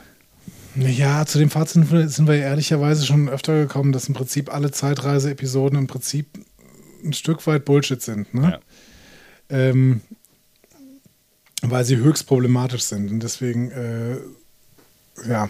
Ja, look where we're standing now. Und da sind wir wieder. Ne? Es ist halt, ich, wieder. genau, es ist, es ist, es ist halt äh, absolut problematisch, ähm, quasi aus, aus eigenem Interesse die Zeit zurückzudrehen und damit eine, eine alternative Realität zu schaffen, die niemand überschauen kann. Aber Ja. gut. Ähm, und das, es ist halt, es ist halt irgendwie blöd. äh, Ich meine, es macht einen riesen Fass auf, aber es ist halt irgendwie blöd, dass es nirgendwo thematisiert wird, weißt du? Also das, das, man könnte es ja vielleicht auch irgendwie auffangen und, oder äh, ich weiß auch nicht wie, aber da- dass, dass sich Jake halt nicht mal Gedanken darüber macht, ob das irgendwelche Konsequenzen haben könnte, äh, ist halt irgendwie schade. Auf der anderen Seite verstehe ich es natürlich, weil es einen Topf aufmacht, den du, das, den du vielleicht als Zuschauerin und als Zuschauer gar nicht öffnest, wenn du jetzt gerade drin bist in der Serie. Weil, Das würde ich aber jetzt nicht sagen, dass es nicht thematisiert wird. Ich finde, dass das schon durchaus thematisiert wird. Ich meine zum Beispiel, dass es in Yesterday's Enterprise thematisiert Nee, ich meine es in der Folge. In der Folge. Ach so, in der Jake, Folge jetzt, okay. Jake, Ja. Jake reflektiert ja an der Stelle gar nicht. Ne? Für Jake ist ganz klar, das Einzige, was zählt, ist, dass, äh, dass, dass alles wieder so wird wie vorher und dass mein Vater lebt. Das ist das Einzige, was zählt. Ja, weil hier in der Episode postuliert wird, dass das Einzige, was der Einsatz ist, tatsächlich sein eigenes Leben ist. Das ist natürlich Quatsch. Ne? Und da, da äh, hast du völlig recht. Mhm. Da weist du auf was hin, was diese Episode nicht bedenkt. Es geht nicht darum, dass der Einsatz hier nur Jakes Leben ist, sondern es geht darum, dass der Einsatz zum Beispiel ist, dass es keinen Krieg mit dem Dominion gab. Ja. Ne? Und ähm, das weiß aber natürlich niemand zu diesem Zeitpunkt schon, noch nicht mal die Schreiber wussten wahrscheinlich, dass der Krieg mit dem Dominion so ex Ja. intensiv wird Ja. und dass Cisco im Endeffekt dafür verantwortlich sein wird durch äh, das, was er in, äh, in The Pale Moonlight gemacht hat. Ja. Ne? Ähm, ja, aber du hast schon recht, es hätte noch ein bisschen die, die, die globalere Wirkung von der Tat, die Jake Cisco hier begeht, hätte noch ein bisschen mehr besprechen, äh, besprochen werden können. Ja, das stimmt. Hm? So, wir bringen jetzt mal diese Folge zu Ende, ja? Ja. Ben, befindet sich plötzlich wieder im Maschinenraum der Defiant, ne? kurz nachdem er, er das Schiff gerettet hat. Diesmal kann er dann der Energieentladung aus dem Warp kaum, kaum ausweichen. Ähm, Gerade so, ne? Aber das, Genau. da, da sind wir bei Problem Nummer zwei, ähm, das ich mit der Folge habe, aber es ist, es ist vielleicht ein, ein kleineres, weil ähm, auf dem Krankenbett bei äh, Julian und äh, O'Brien äh, fragt einer von den beiden äh, Cisco, also Benjamin, äh, an was erinnerst du dich als letztes? Und dann sagt er, äh, ich war gerade noch im Maschinenraum. Äh, das ist das Letzte, woran ich Ja. mich erinnere. In der Zwischenzeit ist er aber auch schon mal im Schlafzimmer aufgetaucht von Jake oder in im Zimmer in der Wohnung von Jake. Ähm, also müsste er sich eigentlich auch daran erinnern, wenn er sich denn an diese Ja. Episoden erinnert, äh, zwischendrin. Und wenn er das nicht ja, tut, das dann kann er. Sekunden. Ja, gut, das äh, muss ich ja mitbekommen haben. Also, wenn er sich an den Rest erinnert, was ja danach so irgendwie erzählt wird, oder, ne? Also, da, da bin ich irgendwie nur kurz drüber gestolpert, ähm, weil ich mir schon vorher Gedanken darüber gemacht habe, weiß er denn jetzt eigentlich was von seinem letzten Aufenthalt? Und es wird ja so, es wird nicht explizit gesagt, aber man hat irgendwie das Gefühl, er kann sich schon noch daran erinnern, ähm, dass er, dass er das letzte Mal Jake in einem anderen Zustand gesehen hat, so, ne? Ähm, Mhm. Und er muss sich Ich ja glaube auch. Er muss sich ja erinnern können, wenn er diesen Move jetzt macht, quasi und dem Strahl ausweicht. Ja, nicht nur das, äh, man sieht ja auch danach, wie er ähm, äh, Jake in die Arme nimmt. Genau, Ne? Und man genau. sieht dann irgendwie, der umarmt ihn ganz, ganz äh, doll, weil er weiß, dass beide jetzt eine zweite Chance haben, weil Ja. er weiß, dass sein Sohn bereit war, äh, alles aufzugeben, um ihn zu retten. Ne? Und so. Ähm, also es ist schon eigentlich auch was, was wirklich was mit dieser Vater-Sohn-Beziehung machen könnte. Hm. Ähm, und da slide ich so ein bisschen zum Fazit rüber. Mhm. Das ist das Ende der Episode. Ja. Wenn es denn nochmal thematisiert worden wäre. Wird es aber nicht. Mhm. So. Und ähm, dadurch hast du mein größtes Problem, hast du ja im Cold Open schon gesagt, ne? Ja. Dadurch kommt mein größtes Problem mit dieser Folge mal wieder zum Tragen. Ne? Das kennt jeder, der diesen Podcast bisher genau gehört hat in den ersten 278 Folgen. Kann sogar ungefähr stimmen. Es ist äh, eine klassische Reset-Button-Folge. Ja. durch das, was in der Folge passiert, ist das, was in der Folge passiert, nie passiert. Ja. So. Deswegen, liebe Freunde, werde ich zum Beispiel auch hier auf Hell von Voyager niemals so richtig gut finden. Sowas finde ich einfach blöd. Vor allen Dingen, wenn es dann nachher nicht mehr thematisiert wird. Äh, Weil es, es müsste, ja, es, es müsste ja genau. keine Reset-Button-Folge sein, weil Cisco nach deiner Theorie jetzt weiß ja offensichtlich, also nicht an deiner Theorie, also, also nach dem, was wir auch in der letzten Szene gesehen haben, Cisco weiß ja Genau. offensichtlich. Das heißt, in seinem Kopf Zumindest wurde der Reset-Button nicht gedrückt. Ja. Genau, also Cisco hat vielleicht nur zehn Minuten oder sowas, aber er hat zumindest seinen Sohn im, Alt, im Alter gesehen oder sowas. Ja, und der das war- müsste thematisiert werden. Und er weiß, dass es den Unfall gab. Also Jake weiß ja nicht mal, dass es den Unfall gab. So, ne? Also, dass, dass, dass, äh, dass sein Vater irgendwann in den Subraum äh, ge- gekommen ist, aus dem er ihn befreit hat. Also, das weiß er ja nicht. Cisco weiß das. Also, Benjamin. Und deswegen finde ich einfach The Inner Light zum Beispiel eine wesentlich bessere Episode, auch wenn das natürlich auch eine Reset-Button-Folge ist. Aber am Ende steht Picard da am Fenster und äh, hat die ressikanische Flöte in der Hand und die wird ihn sein ganzes Leben lang begleiten, weil er da gerade ein Leben durchgemacht hat und weil ihn das extrem geprägt hat. Mit dieser Folge hier wird nichts mehr gemacht. Und ähm, sie alles äh, Simpsons-mäßig, alles ist am Ende dieser Folge, ist alles wieder so wie am Anfang dieser Folge. Und das finde ich einfach schade. Weil die Emotionen verpuffen dann ja total. Also wir haben hier Emotionen über Emotionen, äh, die auch wirklich äh, funktionieren an bestimmten Stellen, aber sie verpuffen für den Rest der Serie. Und das finde ich einfach, dann, dann reizt die Folge hier nicht ihr, ihr Potenzial aus irgendwie. Was sagst du?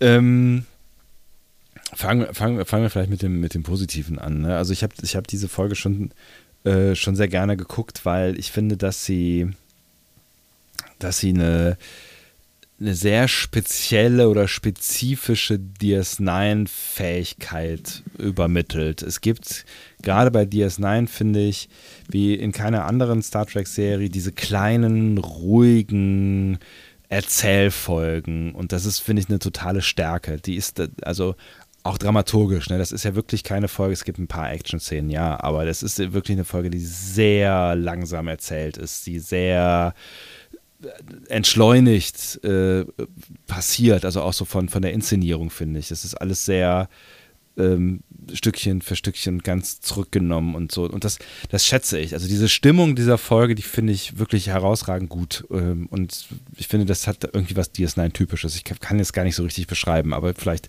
vielleicht wisst ihr oder vielleicht weißt du auch, was ich meine. Ähm, und deswegen habe ich sie habe ich sie schon ziemlich äh, gerne geguckt und ich finde, es ist auch eine wahnsinnig spannende Geschichte. Also die Idee der Geschichte finde ich total spannend und total tragisch. Und ähm, die, die Emotion, die das erzeugt, ähm, finde find ich, die kommt auch rüber. Also das ist, ich finde ich finde es einfach, ne, das ist einfach eine krasse Vorstellung, ähm, wenn du sowas erlebst, also ne, diese, vor allen Dingen in so einer so einer engen Vater-Sohn-Beziehung, ich finde, das ist auch sehr glaubhaft alles, äh, alles hier übermittelt.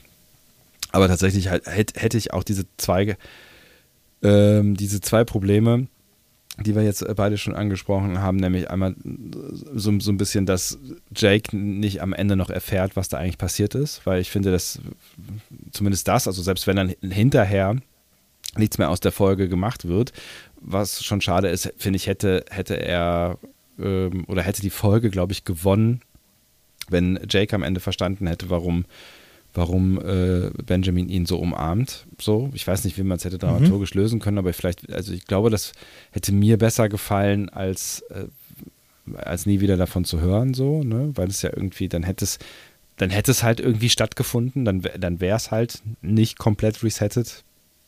Also dann wäre es, ne, dann wäre es halt irgendwie da gewesen. Ja. Ähm, ja, und das, das andere Problem habe ich ja eben schon geschildert, ne? dass das äh, halt immer ein Problem ist, wenn äh, aus, aus Eigeninteresse eine Zeitlinie geändert wird die, mit, mit äh, den Konsequenzen, die du nicht überschauen kannst. Ja. Nichtsdestotrotz äh, kann ich schon nachvollziehen, dass, dass diese Folge gut rezipiert wird. Was ist das richtige Wort? Also gut äh, bewertet wurde ähm, und, und äh, bei, bei vielen wirklich gut ankommt. Ähm, ich finde auch, dass es eine, eine besondere Folge ist. ob sie, ob ich sie zu einem meiner besten Folgen, Star Trek Folgen oder auch DS9 Folgen zählen würde, wahrscheinlich eher nicht. Also es kommt natürlich auf die Menge der, der besten DS9 Folgen an, die man da so andenkt. Aber ähm, besonders ja. Ähm, die, die absolute Lieblingsfolge wird es nicht. Diesem Fazit kann ich mich, glaube ich, anschließen. Äh, eine besondere Folge ist es äh, absolut, weil sie natürlich auch kluge Entscheidungen trifft. Ich hatte zum Beispiel angesprochen, ähm, was, also erstmal, dass Jake hier im Prinzip alles erzählt, ne? dieses mm. äh, Tell, Don't Show, was hier an der Stelle eine gute Entscheidung war, das nicht alles zu zeigen, sondern wirklich viel davon zu erzählen. Und andererseits, was er erzählt, ne? dass dieser Fokus wirklich auf dieser Vater-Sohn-Beziehung liegt, die sich DS9 schon an diesem Zeitpunkt wirklich auch verdient hat. Ne? Also es, ja. das hätte man natürlich in der ersten Staffel nicht erzählen können, was hier passiert. Ne? Ja. Ähm, aber dafür, da, darin zeichnet sich eben DS9 sehr, sehr stark aus, dass es ähm, nachvollziehbare, ähm, tiefgründige Personenentwicklungen ne, und Personenkonstellationen aufbaut, ja. mit denen DS9 dann arbeiten kann. Und das äh, erntet DS9 hier in dieser Folge in dieser, in dieser Vater-Sohn-Beziehung von Jake und äh, seinem Vater. Äh, und das macht sie auch gut. Absolut. Äh, ne, das, also sie bekommt ja Tiefe genau dadurch. Ja. Also auch durch die ganzen Personenkonstellationen. Ne, auch dadurch, dass, dass Dex dann so close ist zu, ne, oder dass es diese, diese, diese Einstellung mit Kira gibt und so. Das, das ja. ne, funktioniert ja auch nur dadurch, dass wir verstanden haben, wie wichtig. Ja, oder der kleine Moment mit Quark halt. Ne? Ja, genau. Ne, wie, wie, wie wichtig äh, Benjamin einfach auch für diese ganzen Personen ist. So, ne? das, das, ja. so. Und deswegen ist sie, ist sie sehr gut eingebettet. Also das Ernten fand ich gerade ein schönes Wort von dir. Ne? Also sie, sie erntet wirklich ähm, ganz viel, was erzählerisch gut gelaufen ist äh, in den äh, Staffeln davor. So, ne? Ja, genau. Und äh, gleichzeitig äh, teile ich deine Meinung. Ähm, das ist keine meiner Top 5, so. Ja. Ne? Ähm, aber sie ist sicherlich auch keine schlechte Episode. Nee, ne? das, nee. Ähm, genau. So. Das kann man ja. schon festhalten. Ein schönes, nettes Fazit haben wir da gezogen. Jetzt seid ihr dran. Ihr kennt das Spiel. Ja, lieber Christian, von dir erwarten wir jetzt auf jeden Fall noch eine äh, Nachricht, ne, was dich denn bewogen hat, diese Episode zu wünschen. Ja. Ne? Also vielleicht, ähm. vielleicht, vielleicht ist es ja eine deiner Lieblingsfolgen und ich würde, würde gut nachvollziehen können, ähm, warum so. Also ist es, ist es der Grund vielleicht äh, gewesen, um zu sagen, schau, schaut euch mal diese wirklich überragende Folge an oder vielleicht hast du ja auch ähnliche Probleme gehabt und wolltest mal hören, wie wir darauf reagieren. Also ich fände es spannend, wenn du uns das vielleicht noch verraten würdest. Genau. Und ähm, dementsprechend war das jetzt quasi die The Admiral-Folge aus dem April 2021. Ja. Ähm, mal sehen, was uns denn im Mai dann erwartet. Ne? Und ob uns was erwartet. Ne? Es, es gibt ja, ob uns was erwartet, genau. Gibt ja, gibt ja keinen Admiral-Zwang hier. Ja. Nächste Woche auf jeden Fall werden wir ähm, ein Bild analysieren. Denn ihr oh. habt schon ganz, ganz viele Bilder geschickt. Ähm, Bilder von irgendwelchen, äh, von irgendwelchen Episoden, ne? irgendwelche Fotos und habt auch ganz, ganz oft schon Audiokommentare dazu geschickt. Also vielen Dank schon mal für die ganzen Einsendungen. Ihr könnt aber auch gerne weiterschicken. Wir speichern das alles hier in unseren riesigen Datenbanken ab und irgendwann wird der Zufallsgenerator nächste Woche uns eines dieser Bilder ausspucken. Ähm, und ähm, vielleicht machen wir dann auch noch ein kleines Mysterium dabei oder irgendwas. Ne? Schauen wir dann mal. Genau. Also nochmal kurz zur Erinnerung: ne? Das war ja so die Idee, dass ähm, ihr uns ein Bild aus einer Folge schickt und ähm, wir gucken uns das Bild dann an. Also möglichst aussagekräftiges Bild, was auch immer, also ne, wo irgendwie viel passiert oder was vielleicht auch verwirrend ist oder wie auch immer, ähm, wo man mal drüber diskutieren kann äh, und wir versuchen zu erraten, welche Folge das ist. Und ähm, ja, eine Woche später besprechen wir die dann einfach. Ja. Ähm, übrigens, das allererste Bild, was ich bekommen hatte, war natürlich äh, ein Bild aus Star Trek 5. Ähm, ich möchte euch nochmal an der Stelle äh, betonen, ähm, nehmt so ein bisschen die Filme davon aus, ja, von diesen äh, Episoden. Wir werden sie besprechen, früher oder später. Die in den nächsten genau. sechs genau. Jahrzehnten Discovery Panel werden wir diese ja. Filme besprochen haben. Es gab auch nochmal so einen Hinweis, dass wir vielleicht irgendwann mal äh, Star Trek äh, Into Darkness äh, schauen sollten, weil ja da das Kahn-Thema nochmal aufgenommen wird und äh, der oder diejenige, die das geschrieben hatte, war auch äh, der Meinung, ja, auch ein besserer Kahn als ein Zornes-Kahn eigentlich. Ähm, auch das werden wir irgendwann nochmal tun. Wir werden uns irgendwann auch nochmal JJ-Track widmen. Auf jeden Fall in einer fernen Zukunft. In einer sehr, sehr fernen Zukunft. So denn, liebe Freunde, ähm, wir sehen uns hoffentlich morgen. Ah ja, wenn ihr richtig. das am Sonntag hört. Genau. Äh, oder, Oder heute haben- Abend, wenn ihr das am Montag hört. Oder haben uns schon gesehen, wenn ihr das wann auch immer hört. Genau. Ähm, dementsprechend ähm, bis ganz bald wahrscheinlich. Bis ganz bald. Tschüss, macht's gut. Ciao, ciao.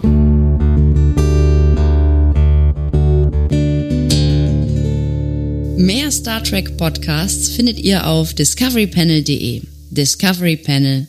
Discover Star Trek.